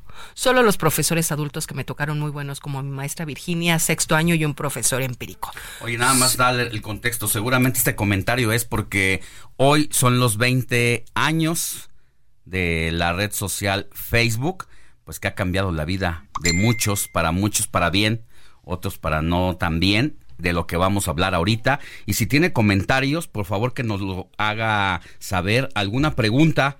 Vamos a hablar con una psicóloga sobre los efectos y los daños en la salud mental de el uso desmedido y mal de las redes sociales. ¿En dónde nos pueden escribir, Mon? Excelente tema. ¿A qué número? 5591-07-3243. Bueno, pues dice que antes los profesores de mediodía eran muy buenos. Él es Samuel Carballo, tu fiel seguidor. Así es que nos escribe desde Ciudad del Carmen Muchas, muchas gracias. También tenemos de la alcaldía Benito Juárez. Dice, buenos días, Alex. Mónica, los escucho todos los sábados y domingos. Me gusta mucho la forma de conducir y de dar la información. Tenemos que retomar y enseñar a las nuevas generaciones sobre la importancia de los árboles para la lluvia. ¿Cómo ves, George? Según el ciclo del agua que nos enseñaron en la primaria, y ojalá se logre detener la tala de árboles ilegal que se está llevando a la deforestación en todo el mundo, como en el Amazonas y en el Ajusco, por dar solo dos ejemplos. Además, pues el cambio climático por diferentes factores, si no hay árboles, no hay lluvia. Alicia Elizabeth Robledo Galván. Sí, un buen punto. Desde Monterrey nos saluda también César Real Villarreal, igual que Vicky. Nos escuchan desde Monterrey. Donde ¿No serán vecinos? Sintonizan por el 99.7 de FM. Saludos hasta aquellas tierras regias. Hola, muy buenos días. Les puedo pedir de favor si pueden checar la ruta de Valsequillo. Es que nos han subido el pasaje. No sé si ya lo incrementó la Secretaría del Transporte. Esto allá en el municipio de Valsequillo, en Puebla. Vamos a checar. Eh, no nos pone el nombre, pero con gusto vamos a estar viendo. Felicidades, Alex y equipo, por tu programa. Muchas gracias por acompañarnos los fines de semana para tenernos bien informados seriamente al momento de la noticia. Además, sobre temas actuales con comentarios de profesionales que invitas. Luis Mariana. Gracias. Desde Zapopan, Jalisco. Pues más bien gracias a usted por acompañarnos y sintonizarnos allá en Zapopan por el 100.3 de FM. Muy buenos días, excelente equipo informativo. Alex, los escucho todos los fines de semana desde La Verde Antequeda, en Oaxaca de Juárez, Oaxaca. Quiero comentarte que en esta ciudad los morenistas que se dan baños de pureza salieron, pero es y más corruptos. La directora del Registro Civil Estatal dejó al cargo por su aspiración humanista y dejó el puesto a su marido recurriendo al nepotismo. Saludos no nos pone el nombre, pero bueno, es desde Oaxaca de Juárez que nos está escribiendo. También tenemos, bueno, ya te dije de Freno, que te mando abrazos, saludos y. De Xochimilco, de la Deportiva Xochimilco. Excelente domingo para todos allá en cabina. Qué buen noticiero, que tengan buen día. Escuché la entrevista de Claudia Sheinbaum sobre las agresiones a Xochitl, a en Estados Unidos. Qué increíble, no llama a la calma, no dice lo políticamente correcto. No se solidariza como mujer con otra mujer el poder por el poder es increíble. Pero bueno, preparémonos para la ley de la selva que corra la sangre, ya que los abrazos hacia los delincuentes seguirán. Él es Marco Flores, así es que nos dice que sigue buscando chamba. Muy buenos días, Alex, la bella Moni, Héctor Jorge, gracias por excelente noticiero. Muchas, muchas gracias. Te mandamos muchos abrazos. Irma, ¿verdad? Si no me equivoco. Y gracias por enlazarse de nueva cuenta a nuestro WhatsApp 5591 073243. Es un gusto y un privilegio que nos escriban como Sebastián Aguirre también. Muchas gracias. Estamos aquí dando las noticias para todos ustedes siempre con alegría, profesionalismo y sobre todo el favor de su atención para nosotros es un motor que nos obliga a ser siempre mejores. Moni, ¿qué crees que enviaba a otros el saludo al otro número? No, pues ya estamos en este, mi querida Irma. Gracias. Bueno, vamos a volver más adelante con los mensajes de la audiencia y si tiene preguntas sobre el tema del uso de las redes sociales y cómo lo ven los psicólogos, pero mientras vamos a seguir hablando de este tema, pero ahora desde otro punto de vista.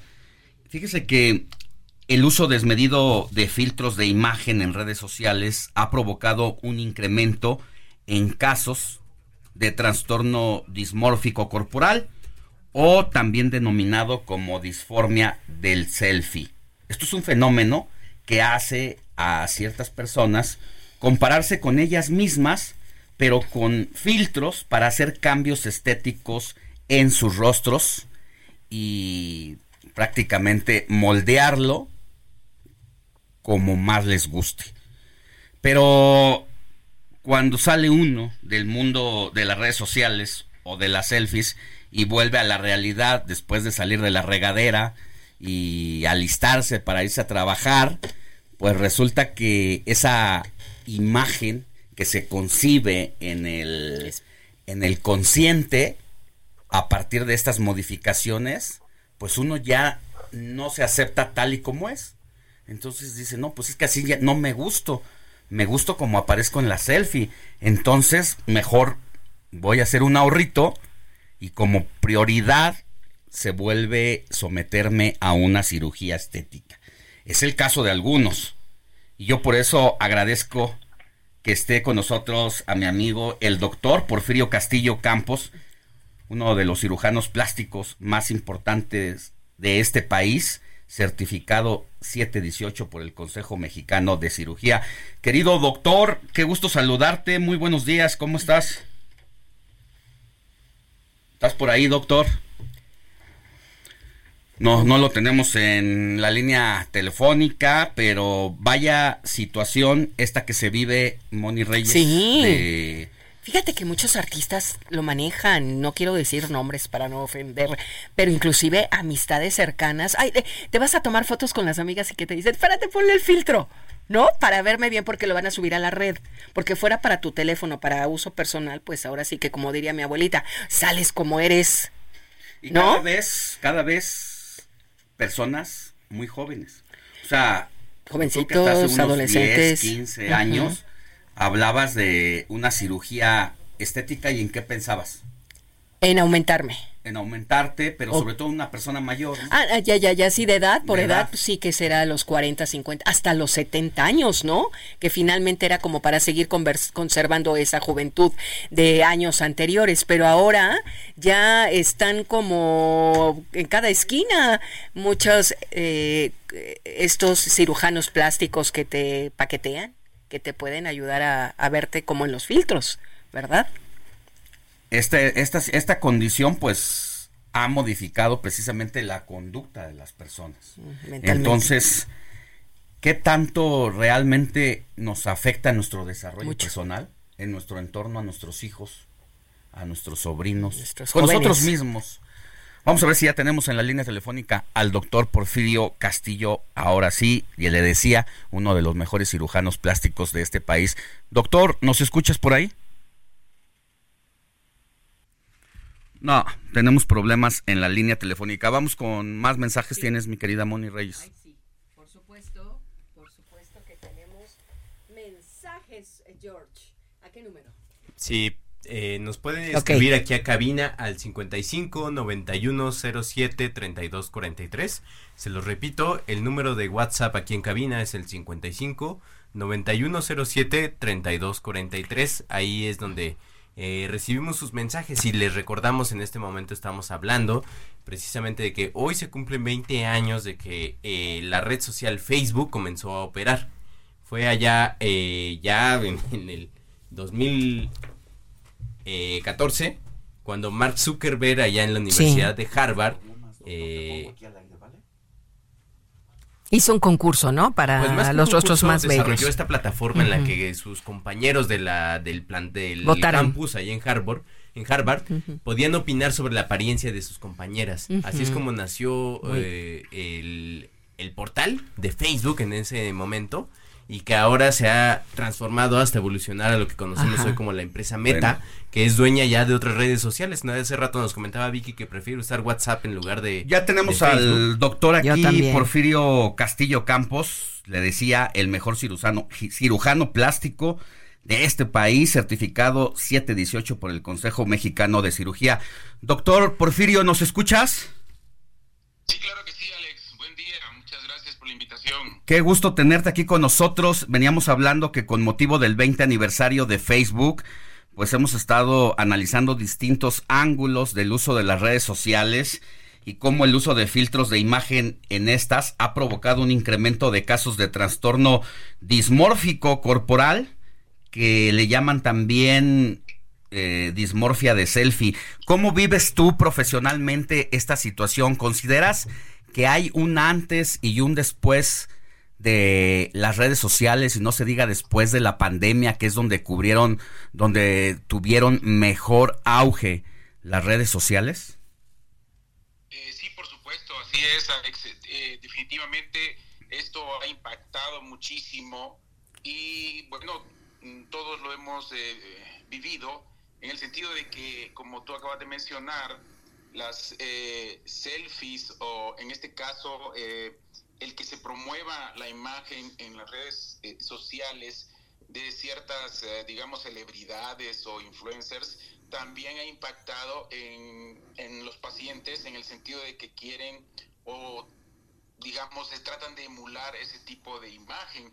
Aquí también tenemos que considerar que ha, habido también un eh, incremento, digamos, en, todos los eh, intrusionistas o, gente que se, eh, digamos, está usurpando la profesión de cirugía plástica sin ser cirujanos plásticos y que también han tergiversado, digamos, las proporciones divinas tanto en cara como en el cuerpo y que eso no podemos violar esos parámetros porque entonces estamos distorsionando lo que serían las, las ah, digamos, proporciones estéticas ideales.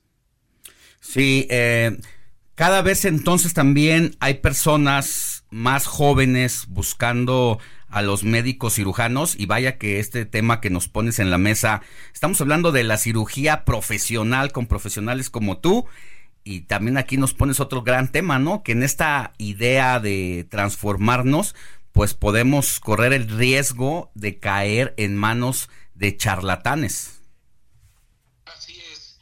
Y es gente que, bueno, como en todas las empresas o todos los demás, eh, digamos, giros, también se promocionan en las redes sociales y la gente que no investiga a fondo eh, tiene que saber que para que se atiendan y quieran hacer una mejora en cuanto a, su forma, eh, tanto en cara como en cuerpo, tienen que acudir con cirujanos plásticos certificados por el Consejo Mexicano de Cirugía Plástica, Estética y Reconstructiva para poder, digamos, disminuir los riesgos en cuanto a lo que estamos comentando de distorsionar la imagen de las personas. Esto ha eh, hecho que dentro de lo que sea la mayor demanda los precios sean más alcanzables. ¿Cómo está esta situación? El, ahora sí que el mercado, doctor, de la cirugía plástica. Sí, bueno, la, cirugía plástica cada vez es más accesible.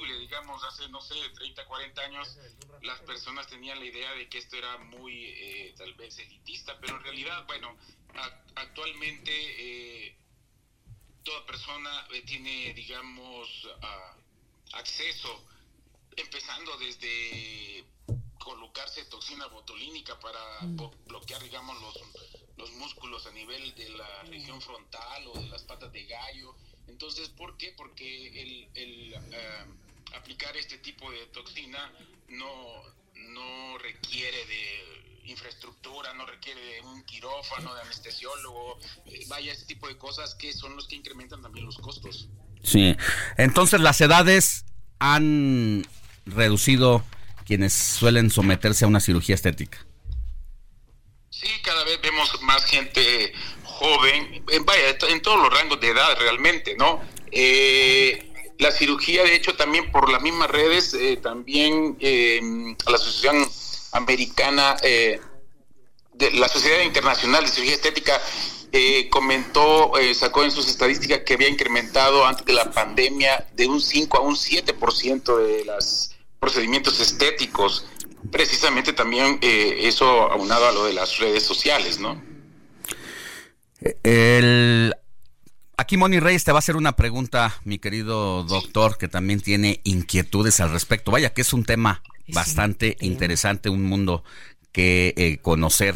Adelante, Moni. Sí, doctor, me da mucho gusto saludarlo, doctor Castillo. Bueno, aquí la duda que nos surge porque finalmente nos están, ya me escucha bien ahí, porque estamos con otra alternativa para salir al aire en este momento. Estamos viendo de alguna manera la, la función de que la gente joven es la que por las redes sociales quien pretende hacerse este tipo de, de arreglos. ¿Es hombre más, mujer? ¿Quiénes son los que los buscan más? Y si se puede paquetear de alguna manera entre los amigos o la familia y los cuates. Bueno, esto eh, sí se ha incrementado un poco más en cuanto... Antes la proporción era del 90% mujeres y el 10% hombres. Actualmente anda en los 85% mujeres y un 15% de, los hombres. Así, esa es la proporción, pero sigue siendo mayor proporción eh, en pacientes mujeres, así es. Eh, y la verdad es que, eh, como repito, cada vez es más los procedimientos que se realizan. En cara. Porque también algunas cosas se pueden hacer hasta con anestesia local si son áreas pequeñas, ¿no? Como en la cara estamos hablando, ¿no? Por ejemplo, sí, por ejemplo, la papada es algo que se puede realizar en gente joven eh, con anestesia local porque solamente hay que extraer el tejido graso y la piel se contrae, se retrae sin mayor dificultad. En gente ya mayor se requiere ya de hacer un procedimiento de rejuvenecimiento facial, eh, hablando, ¿no? Y le dicen, quiero este filtro y así quiero quedar. Eh, sí, pero ahí eh, lo importante es hacerle ver a, a ah, las pacientes que eh, vaya las proporciones que cada quien tiene dependiendo de las facciones, no se puede, digamos, estar emulando o copiando o decir quiero la nariz de Brad Pitt o la de X celebridad, ¿no? eso eso va, va, a depender de las facciones de cada persona.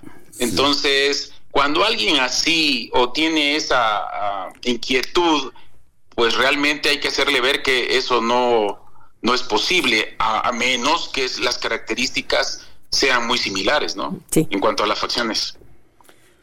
Sí, ahora también esto se convierte como una adicción, ¿no, doctor? Se hace una vez y yo creo que hay quien lo quiere estar repitiendo de manera constante.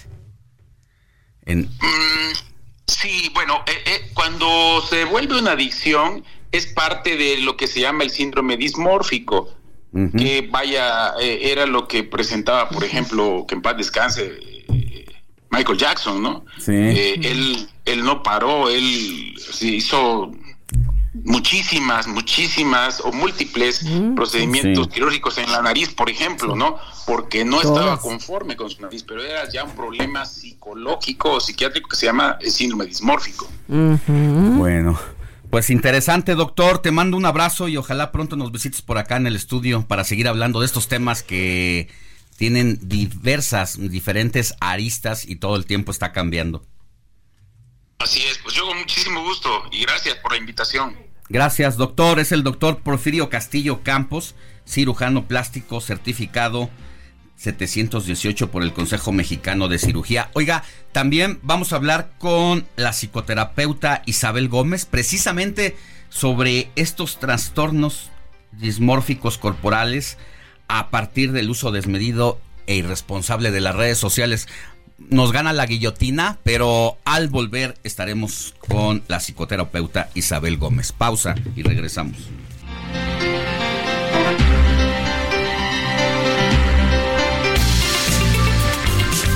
La noticia no descansa. Usted necesita estar bien informado también el fin de semana. Esto es Informativo El Heraldo Fin de Semana. Regresamos.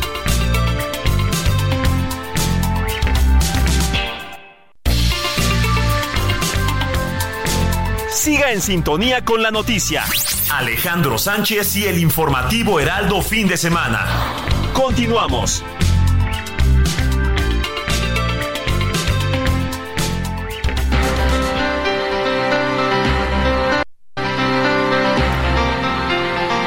Nueve de la mañana en punto hora del centro del país. Estamos de regreso en el informativo de fin de semana. ¿Qué tema el de los filtros de imagen en redes sociales, pues que ha provocado incrementos de casos de trastornos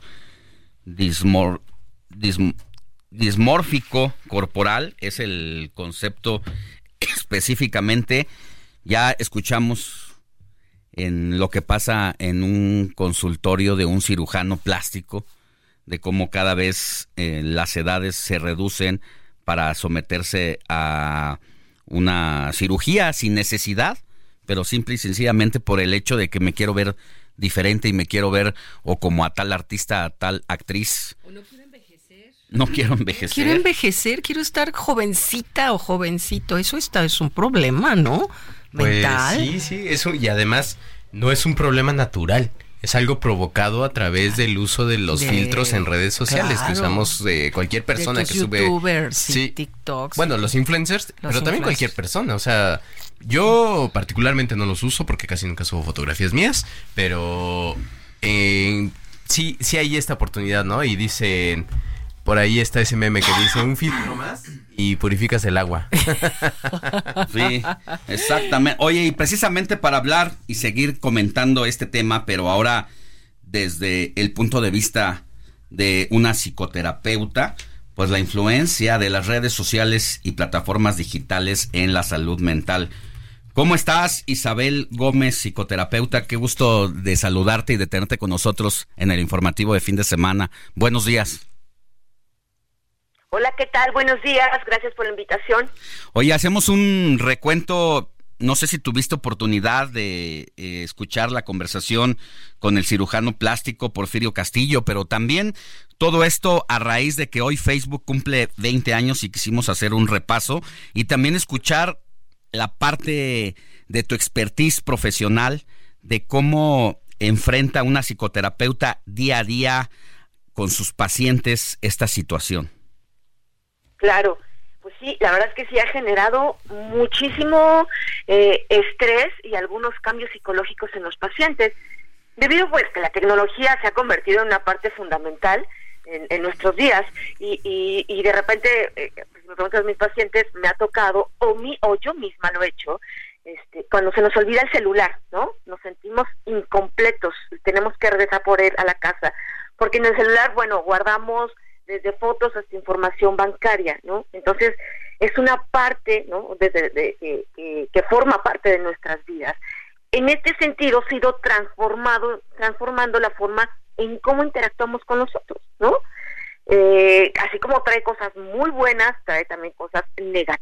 Y es en este sentido en donde entramos nosotros, ya que mm, te puedo decir que no a todas las personas les genera lo mismo tiene que ver con una conflictiva inconsciente, desde mi punto de vista y forma eh, de trabajar, ¿no?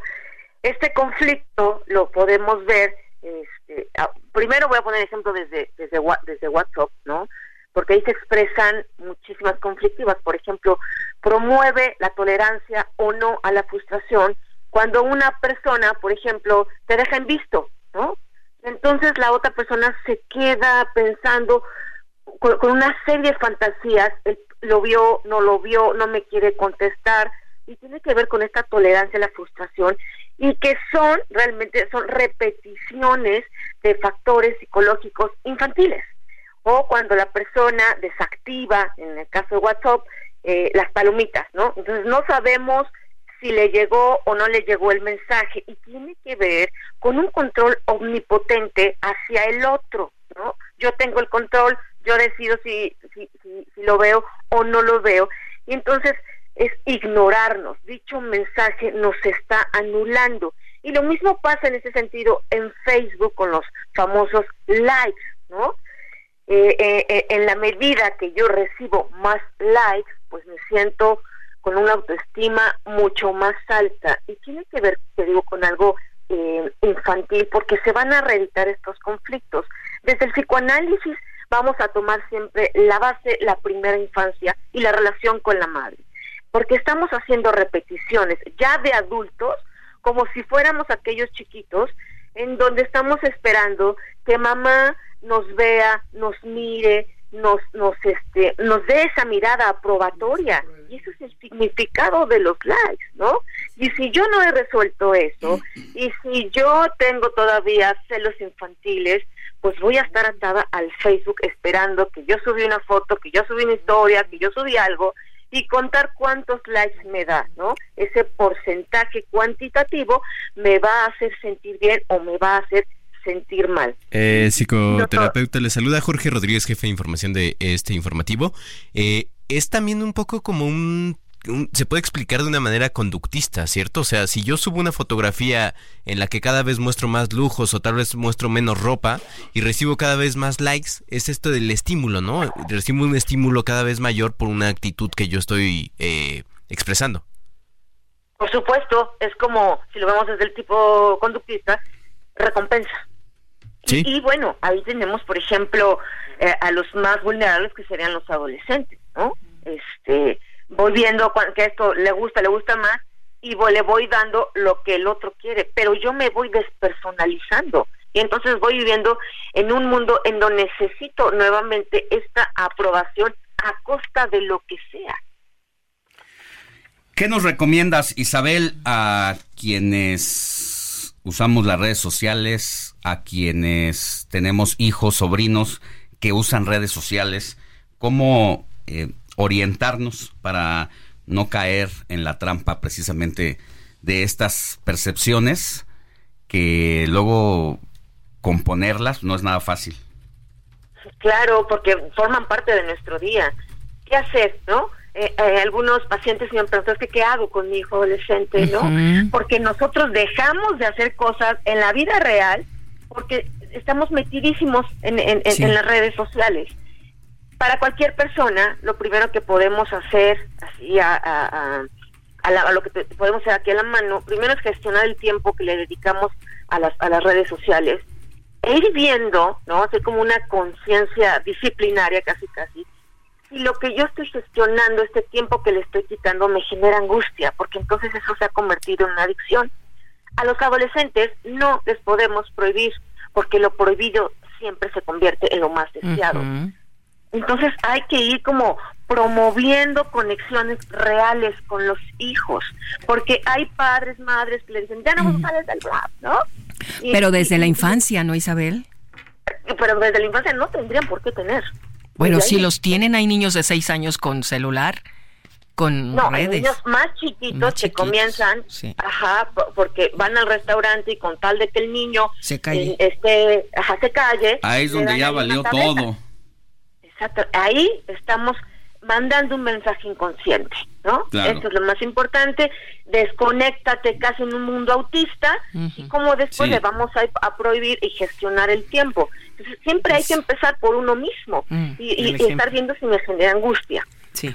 No, pues si de plano no pone no no no podemos y si de plano nos sentimos inseguros, pues hay que buscar ayuda, ayuda profesional. Eso, eso. ¿Dónde te podemos buscar precisamente para esa ayuda profesional? Perfecto, pues en Twitter me pueden encontrar como arroba Isabel Psico, con el papá, Psico77, o en Facebook tengo la página de salud mental, como me encuentran como Isabel Gómez, eh, con I latina mayúscula y G de gato mayúscula. O en Instagram como arroba Isabel-bajo G-O-P, así, GOP, Bueno, te mm. mandamos un abrazo, cuídate mucho y ojalá sigamos hablando más de estos temas de la salud mental. Claro que sí, porque nos traen muchísimos retos y muchísimos pacientes. Un abrazo, buen día. Gracias, hasta luego. Saludos. Entrevista, informativo fin de semana. Para seguir con este tema de las redes sociales, pero vamos a dar, Moni, ¿tienes algunos mensajitos que nos hayan hecho llegar relacionados a este tema antes de ir con nuestro colaborador José Martínez Galavis, consultor en comunicación política? Por supuesto que sí, fíjate que nos están escribiendo y nos dicen muy buenos días, saludos para todos ustedes. La cirugía plástica se debería por algún accidente practicarla los que lo realizan por estética van en contra de la naturaleza, los que están platicando en pues este momento, ¿no? Una postura muy conservadora, ¿no? Pues sí. Sí. Yo creo que se, debe de permitir como cualquier libertad, pero pues tal, tal vez el exceso es lo que ya tal vez se podría cuestionar. pero al final es, tu cuerpo, Y al final es tu cuerpo y no, eso no le hace daño a nadie, la verdad. Claro, de, nos escribe también Silvia Rodríguez y dice, la cirugía estética la acabo, se la acabo de hacer a mi nieta de 15 años, me lo pidió porque quería parecerse a una artista norteamericana. Swift, Taylor. Taylor, Swift. Ok, ok es lo que nos dice. No, se la con la boca abierta. Pues yo creo que la abuelita está igual que la nieta, ¿no? Pues mira, es que insisto, ¿no? Digo, 15 años a lo mejor es donde sí dices, pues creo que ni siquiera pero se es que acabado insistía, de dice, ¿no? me insistía. No, pero pues aún así. Pues, sí, cuando ya trabajes y tengas tus moneditas, pues éntrale, ¿no? No sé, con todo respeto Marisol. a la señora. Muchas gracias, les envío un fuerte abrazo, aunque no les escriba siempre, los escucho, son un gran equipo de trabajo, me encantan los temas y bueno, pues esto es lo que nos está platicando. Por otro lado, nos está escribiendo José Hernández. José Jorge Hernández y dice, yo creo que la cirugía estética debe de hacerse cuando realmente uno se mira al espejo y no se soporta ya lo habíamos comentado. A veces eso es, depende más de lo de adentro que de lo de afuera. Pues Pero bueno, volvemos con más mensajitos en unos minutos. Ahora sí, vámonos con José Martínez Galavis, consultor en comunicación política.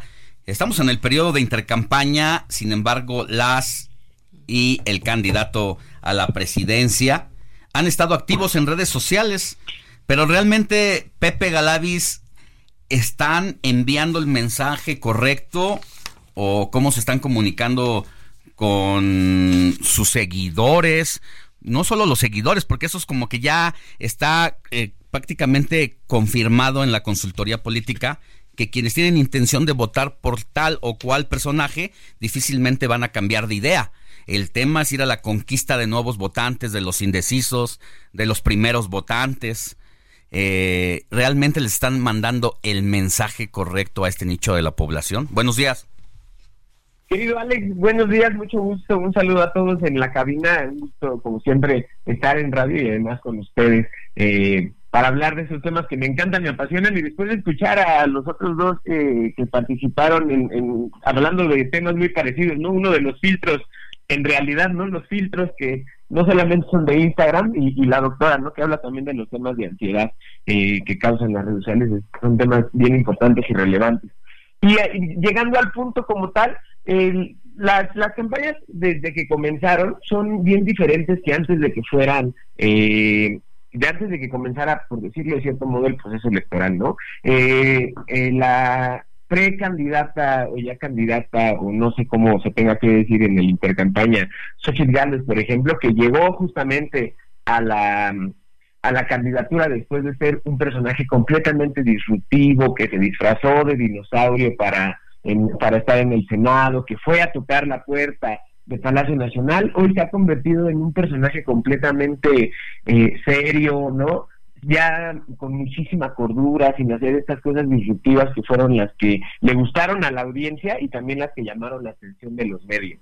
Eh, no hemos visto, yo creo que por estrategia de campaña, y creo que tal vez es una estrategia bastante errada, pues justamente un personaje que ahora se limita en sus comentarios, que ya no habla con tantas groserías, y que pues se limita a hacer lo que by the book estaría como en el reglamento de lo digital para, para conectar con la audiencia que ya tenía. No se ve un esfuerzo extra por conectar con, con una audiencia que pudiera no ser su votante o que, no, o que pudiera estar alejada de los de las preferencias electorales del frente. Por otro lado, tenemos a la doctora Claudia Sheinbaum, que es quien se lleva las palmas eh, en los números, no es la que tiene los números más grandes en todas las plataformas, eh, millones de seguidores en Twitter, 2.7 millones, 1.7 eh, en Facebook, es la que tiene los números más grandes y es la que ella sí para que veas ha ido evolucionando su mensaje desde que comenzó, donde ahora ya vemos a un personaje mucho más sutil, mucho más suave, ¿no? Habla ya con muchísima mayor delicadeza, se ve muchísimo más peinada, eh, tiene eh, participaciones donde él habla directamente a la cámara como en video selfie en lugar de con una producción eh, más grande, ¿no? Donde se ve que alguien le está grabando en un tripié y demás. Y eso ha ayudado a que tenga mayor conexión con la audiencia, principalmente de Morena, ¿no? Cabe destacar que, que la militancia de Morena sí es una militancia extremadamente activa y que además sí celebra, ¿no? Este, además como buenos mexicanos y que nos encantan los simbolismos, sí celebra y sí responde de manera muy positiva a estos simbolismos que tiene la cuarta transformación.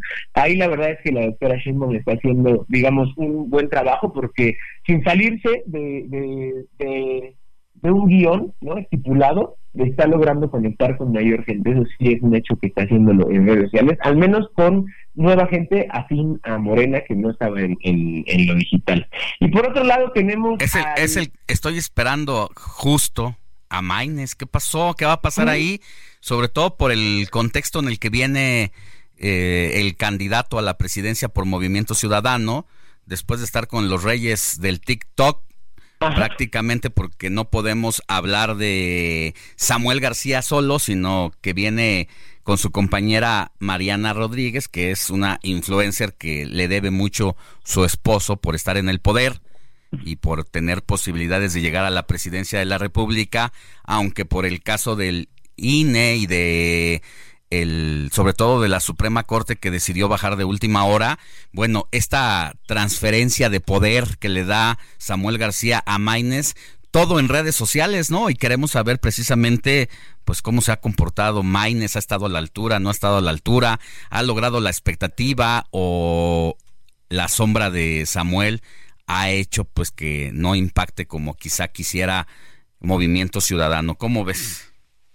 Álvarez Maínez es una figura que desde antes de que fuera candidato presidencial eh, era un personaje extremadamente activo en redes sociales.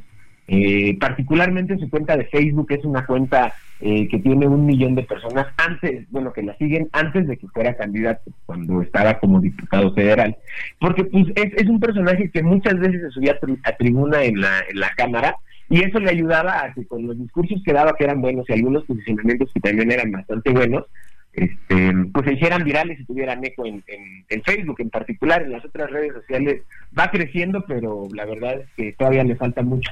Y sobre todo, y como bien mencionas, Alex, teniendo esta sombra tan grande de Samuel García y de Mariana Rodríguez, eh, precandidata, posible candidata a la, alcaldía de Monterrey, pues la verdad es que sí le está quedando demasiado grande el saco.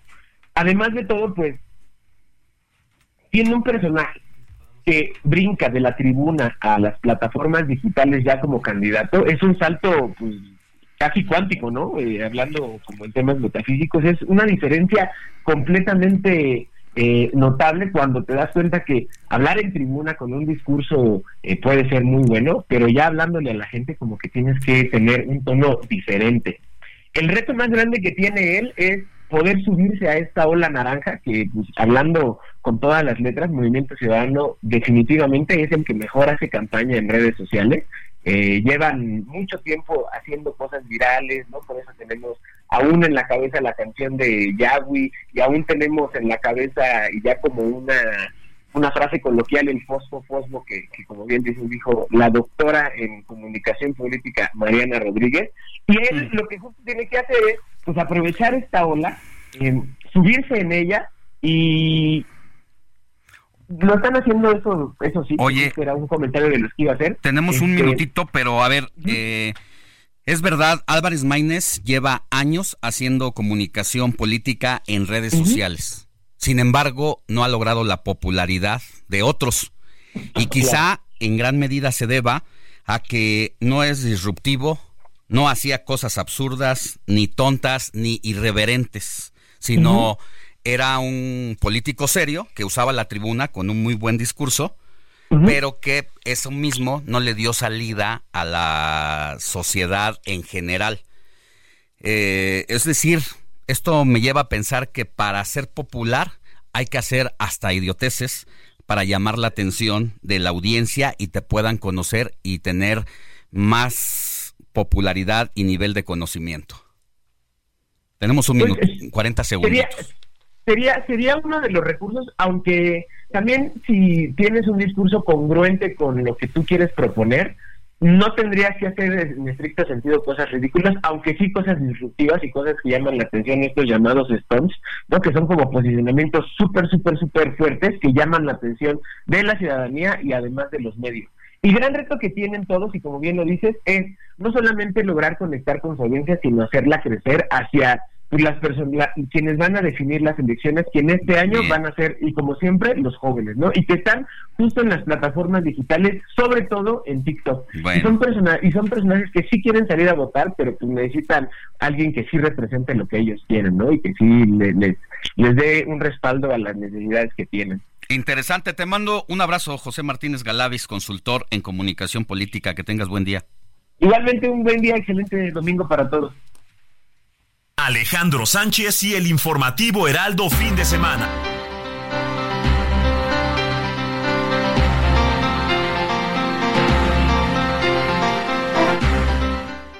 Jugar con el miedo me parece que es una gran irresponsabilidad de los políticos. Cuando estuve en la ONU, en el Consejo de Seguridad, fue muy interesante y algún día les dije a los miembros del Consejo de Seguridad, acuérdense que soy psiquiatra y estoy tomando muchas notas. Eh, bueno, Alex, Mónica, eso que acabamos de escuchar fue un fragmento del episodio 10, 10, del podcast La Neta con Tatiana y los Vocerones, un podcast que se publica cada jueves en diversas plataformas de streaming como YouTube y Spotify. En esta entrega, la exsecretaria de Economía del Gobierno de México profundiza sobre los diálogos para la transformación encabezados por el ex rector del UNAM y ex embajador de México ante Naciones Unidas, Juan Ramón de la Fuente. Así que si quiere estar más enterado de lo que tomadores de decisiones viven, póngale ahí en su celular, en YouTube o en Spotify Spotify, Spotify el, episodio 10 de La Neta con Tatiana y los vocerones. Bueno, pues atentos, eh, invitado de lujo, ¿no? Invitado de lujo, digo, que ya dejó la, eh, su lugar ahí en las Naciones Unidas para encabezar el equipo de Claudia Sheinbaum, ¿no? Bueno, gracias. Muy bien. Cine con Eduardo Marín.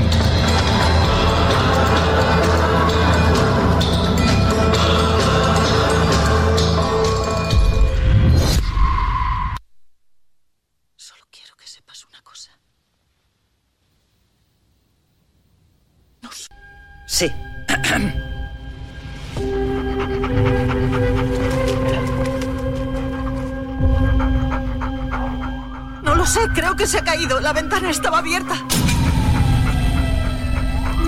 La autopsia no es concluyente. Es momento de hablar de cine con mi querido Eduardo Marín, que nos recomienda o nos dice si debemos de salir al cine o quedarnos en casa a ver una serie. ¿Qué nos traes este fin de semana, mi querido Lalo? Buenos días. Buenos días, Alex. Qué gusto saludarlos. Saludos a toda la audiencia. Pues mira, hoy nuestra recomendación es para salir al cine. Vamos a recomendar, a celebrar, diría yo, una gran película que llegó a nuestra cartelera, eh, la francesa Anatomía de una caída. Es una de las mejores películas de los últimos años, aclamadísima, multipremiada, verdaderamente brillante. Es una historia sobre la misteriosa muerte de un hombre al caer de su casa ahí en la montaña en Grenoble, uno de los grandes centros de esquí europeos, y eh, la investigación que se lleva a cabo donde eh, sobre su muerte, donde la eh, sospechosa es su propia esposa y donde el otro testigo eh, que estaba en la casa pues es su hijo adolescente ciego. Es una película que siempre nos atrapa, es muy envolvente, es una muy eficaz crónica de relaciones humanas, específicamente de relaciones de pareja, un retrato de la crisis de pareja y de relaciones filiales, padres-hijos. Y la película, Alex, pues ha ganado todos los premios posibles. Fue el año pasado la Palma de Oro, en, el Festival de Cannes, el más importante del mundo. Fue premiada como la mejor película europea por la Academia de Cine Europeo. Eh, fue designada la mejor película extranjera. Oye, mi querido Lalo. Sí. y nos dejas picados. Aguántanos tantito, no te nos vayas a ir. Nos gana la guillotina y volvemos con más. Aquí aguanto, aquí aguanto. Gracias, gracias. Pausa, regresamos. Claro que sí. La noticia no descansa. Usted necesita estar bien informado también el fin de semana. Esto es Informativo El Heraldo Fin de Semana. Regresamos.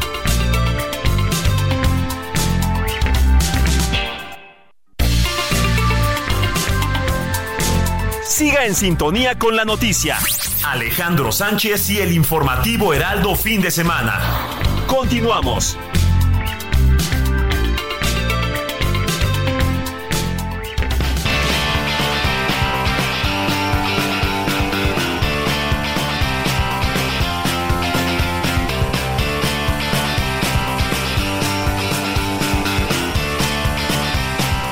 9 de la mañana con 30 minutos, hora del centro del país. Estamos de regreso en el informativo de fin de semana y antes de que nos ganara la guillotina, platicábamos con mi querido Lalo Marín y sus recomendaciones. Te seguimos escuchando. Lalo, ayúdanos a darle un contextito previo para quienes acaban de sintonizarnos. ¿De qué nos estás hablando, por favor? Claro que sí, Alex. Pues estaba hablando de una gran película que se estrenó en nuestras salas de cine, eso sí, en pocas salas, hay que buscarla eh, muy cuidadosamente porque vale muchísimo la pena, es una gran, gran película, la francesa Anatomía de una caída sobre eh, pues la misteriosa muerte de un hombre que cae de su casa y que la investigación que se lleva a cabo sobre qué ocurrió.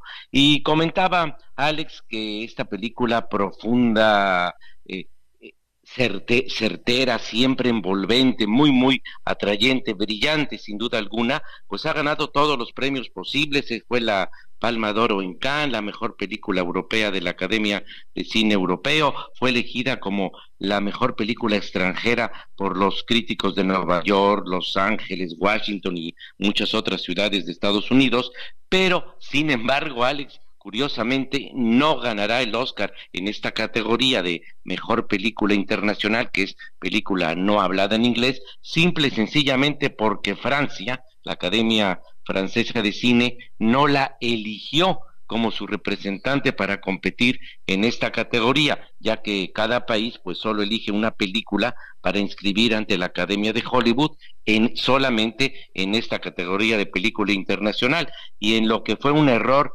monumental, un error gigantesco, pues los franceses no la eligieron a la anatomía de una caída, prefirieron elegir la película El sabor de la vida con Juliette Binoche, que no quedó ni entre las 15 finalistas, y bueno, de no ser así, anatomía de una caída tendría ya este Oscar asegurado, porque además, Alex, fíjate que la película está nominada a otras cinco categorías, incluyendo mejor película general, mejor dirección para la eh, cineasta Justine Tret, mejor guion original, mejor edición y mejor actriz estelar para la actriz alemana Sandra Huller. Es pues una película brillantísima, imperdible, está en nuestra cartelera de cine, Anatomía de una caída, película francesa que es en verdad todo un acontecimiento que llega a nuestra cartelera, Alex. Pues tenemos caso en la recomendación de la semana. Gracias, querido Lalo Marín, que tengas buen inicio de semana. Hasta luego, feliz domingo. Buenos días. Sintonía con los estados en el informativo fin de semana. Nos vamos hasta Oaxaca con Pastor Matías Arrazola, conductor del Heraldo Radio Oaxaca, donde en este momento nos hace el favor de sintonizarnos por el 97.7 de FM. Ahí está sonando en este momento el informativo de fin de semana, pero todos los días, de lunes a viernes, puede escuchar a Pastor en dos horarios, de 6 a 7 de la mañana y de 3 a 4 de la tarde, pero por lo pronto nos pasa a dejar aquí los temas que han sido relevantes o que marcarán la agenda de la semana y bueno, pues qué decir, el presidente López Obrador anda por allá y yo creo que cerrará su sexenio, querido pastor, como uno de los estados que más visitó en lo que va de su administración pública. Buenos días. ¿Estás por ahí, pastor? ha sido una, entidad donde, bueno, pues eh, el presidente ha visitado esta entidad pues ya hasta perdido la cuenta la cantidad de veces que ha Yo me quedé en 30 veces.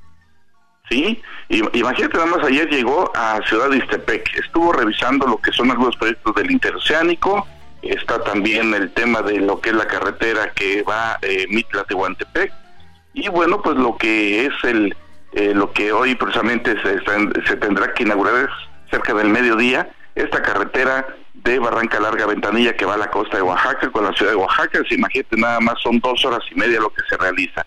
¿Qué es lo que está ocurriendo en sus momentos? Y te lo comento porque ya hicimos el recorrido, Alex. Bueno, la situación es complicada. Hoy estará cerrada por parte de la Secretaría de la Defensa Nacional y de la Guardia Nacional esta carretera que hoy no se va a no se va a abrir al público por medidas de seguridad. Y te lo comento porque desde el pasado viernes, pues algunos de los habitantes de los Cuatlanes pues empezaron a realizar bloqueos, estaban dejando solamente pasar a civiles, estuvieron parando los camiones que estaban realizando las últimas obras, porque déjame decirle que son todavía siete tramos que están inconclusos en esos momentos, es decir, se inaugura una carretera sin concluir y de lo cual, bueno, pues ya sabrás todo el problema. Pero eso no es la espiral solamente de inconformidad y lo que se está presentando hasta el momento. La situación es que todavía no se inaugura esta carretera, y ya han salido cualquier cantidad de eh, pues camionetas urbans hasta la línea de autobuses. ADEO también anunció ya corridas por esta nueva carretera lo cual a los cuatlanes que por cierto son varias comunidades estamos hablando ocho comunidades de, la, de, de los cuatlanes quienes también les dieron la autorización para manejar urbans. La advertencia que tiene en sus momentos es que ellos no van a permitir que gente con mucho dinero vayan a cubrir estas rutas de las cuales ellos obtienen por eh, conveniencia, dicen ellos, están olvidados desde hace, desde hace muchos, y esto pues obviamente que va a generar todo un problema de violencia porque amenazan incluso con eh, tomar vehículos que estén circulando por esa carretera a la cual pues mencionan que hacen suya.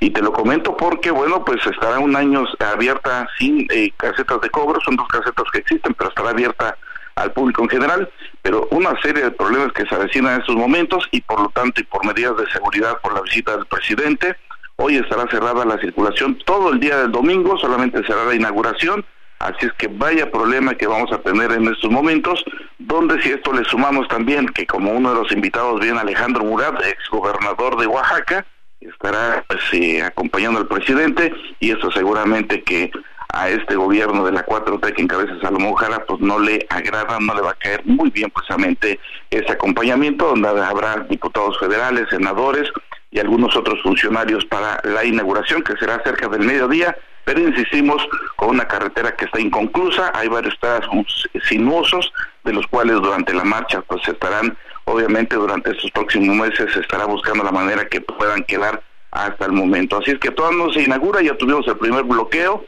hasta el momento por parte de los habitantes de San Pablo Coatlán y así es que se avecina un cúmulo de problemas en esta carretera que insistimos, pues como bien dicen los oaxaqueños, aquí enredamos hasta el quesillo y bueno, pues todo el problema que se avecina para nuestra entidad. No se inaugura y ahora hasta los transportistas han admitido también acciones de violencia si es que invaden rutas, como ellos dicen, y imagínate nada todo el problema que se va a vivir hasta el momento en este gobierno. Así es que situación compleja, estaremos muy pendientes de la inauguración, que insistimos será cerca del mediodía y por lo tanto hay operativos ya de la Guardia Nacional y la Defensa Nacional para resguardar esta carretera que ya todos anhelamos, todos los oaxaqueños, porque insistimos, si son dos horas y media que se hacen de la ciudad de Oaxaca al puerto, pero pues ahora con todos estos problemas, a ver cómo va a terminar este asunto, Alex.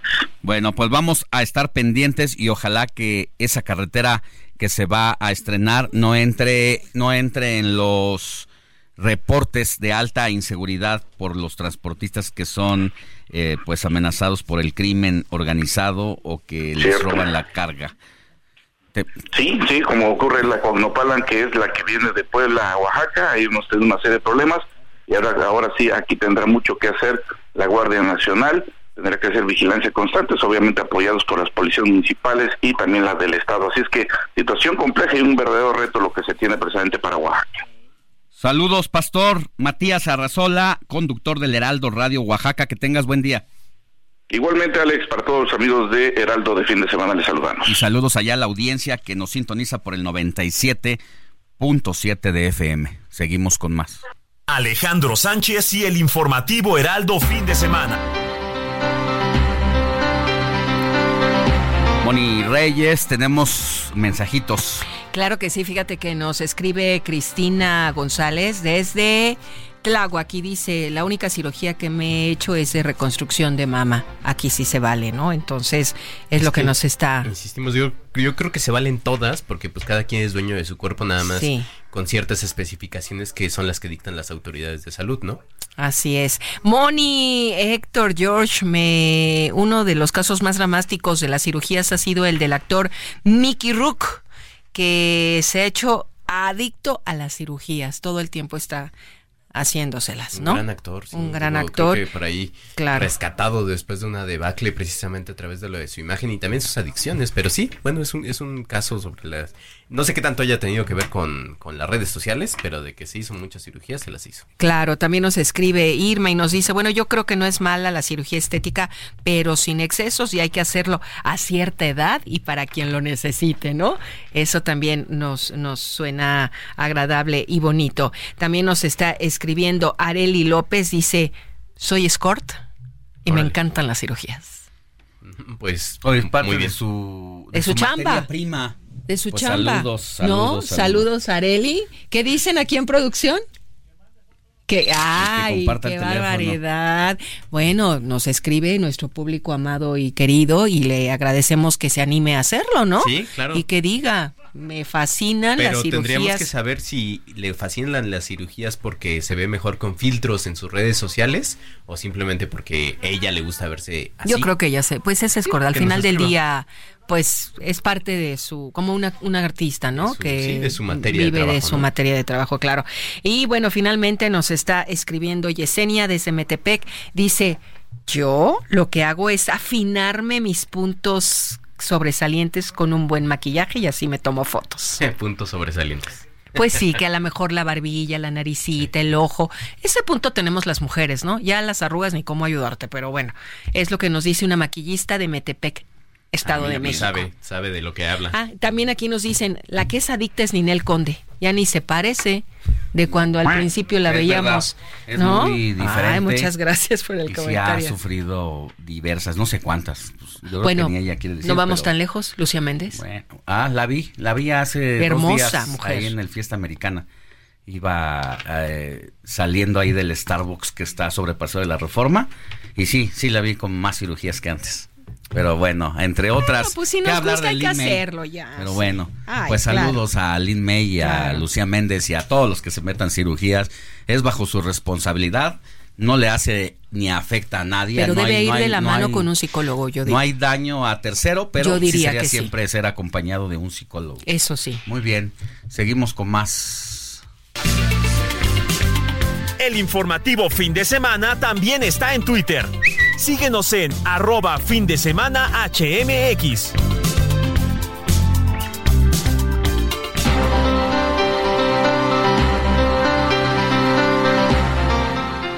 Nueve de la mañana con 51 minutos, hora del centro del país, ya se nos fue, pero ya regresó. Oiga, eh, vamos a la información y a la columna de opinión de don Carlos Salomón. Adelante, don Carlos. Alejandro, todo indica que México va saliendo de los estragos que causó la pandemia del COVID, la cual provocó una contracción de la economía mexicana en un 8% en el 2020. Sin duda, la pandemia vino a aguar la fiesta del nuevo gobierno. Fue un golpe demoledor. Pero parece que sus tiempos van quedando atrás.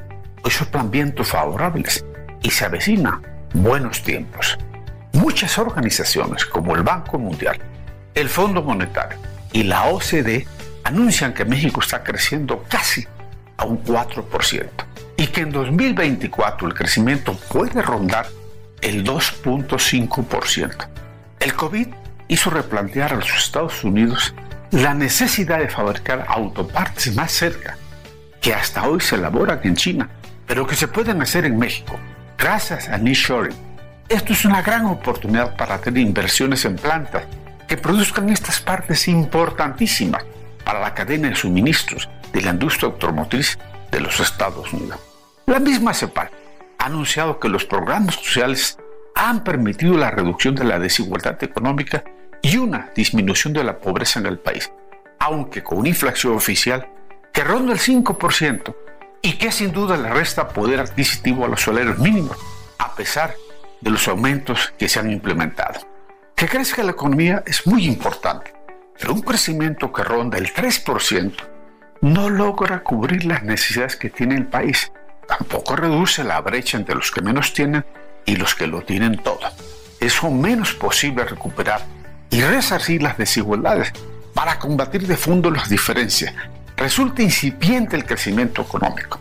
México necesita crecer un mínimo del 10% para poder hacerle frente a las diferencias económicas actuales. El 3% es aún muy limitado y teniendo la vecindad con los Estados Unidos es necesario replantear una política económica que atraiga más inversión, sobre todo ahora que hay muchas obras para el mejoramiento de la infraestructura como lo es el propio Tren Maya. Lo cierto es que iniciamos el crecimiento. La locomotora está echada a andar. Se requiere crecer mínimo al triple de lo que estamos creciendo. La única respuesta son las industrias en el sur y en el norte del país. Alejandro, la coyuntura es espléndida y no podría ser mejor para México. De otra manera, se mantiene un orden de las cosas, Alejandro, donde cambia la superficie, pero no cambia el fondo. Ya nos vamos del informativo de fin de semana de este domingo 4 de febrero de 2024. Pero Jorge, ¿un resumen tienes? Sí, algo muy rápido, Alex, ya lo comentábamos, mañana se espera una manifestación de aproximadamente 150 mil transportistas ahí en, en distintas carreteras de toda la República y ahí en este espacio hablamos precisamente con eh, David Muñoz, presidente de la Asociación de Conductores Federales Unidos y nos dijo esto. Bueno, con esto nos vamos. Gracias a nombre de todo el equipo del informativo de fin de semana. Hasta la próxima. Ya en reunión con las autoridades. Eh, siempre nos ha atendido, pero la verdad es que no han dado resultados y contamos con una estadística de un aproximado de 46 asaltos diarios, en los cuales eh, en algunos de ellos desafortunadamente tenemos compañeros desaparecidos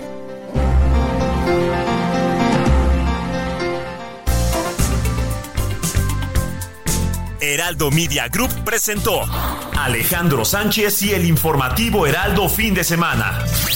La información y el entretenimiento que usted necesita para estar enterado también en su descanso. Por el Heraldo Radio, con la H que sí suena y ahora también se escucha.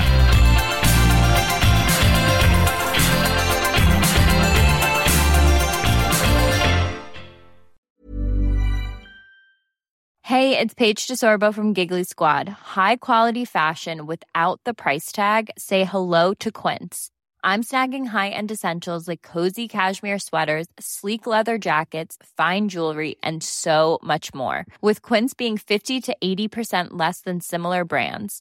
And they partner with factories that prioritize safe, ethical, and responsible manufacturing. I love that. Luxury quality within reach. Go to quince.com slash style to get free shipping and 365 day returns on your next order. Quince.com slash style.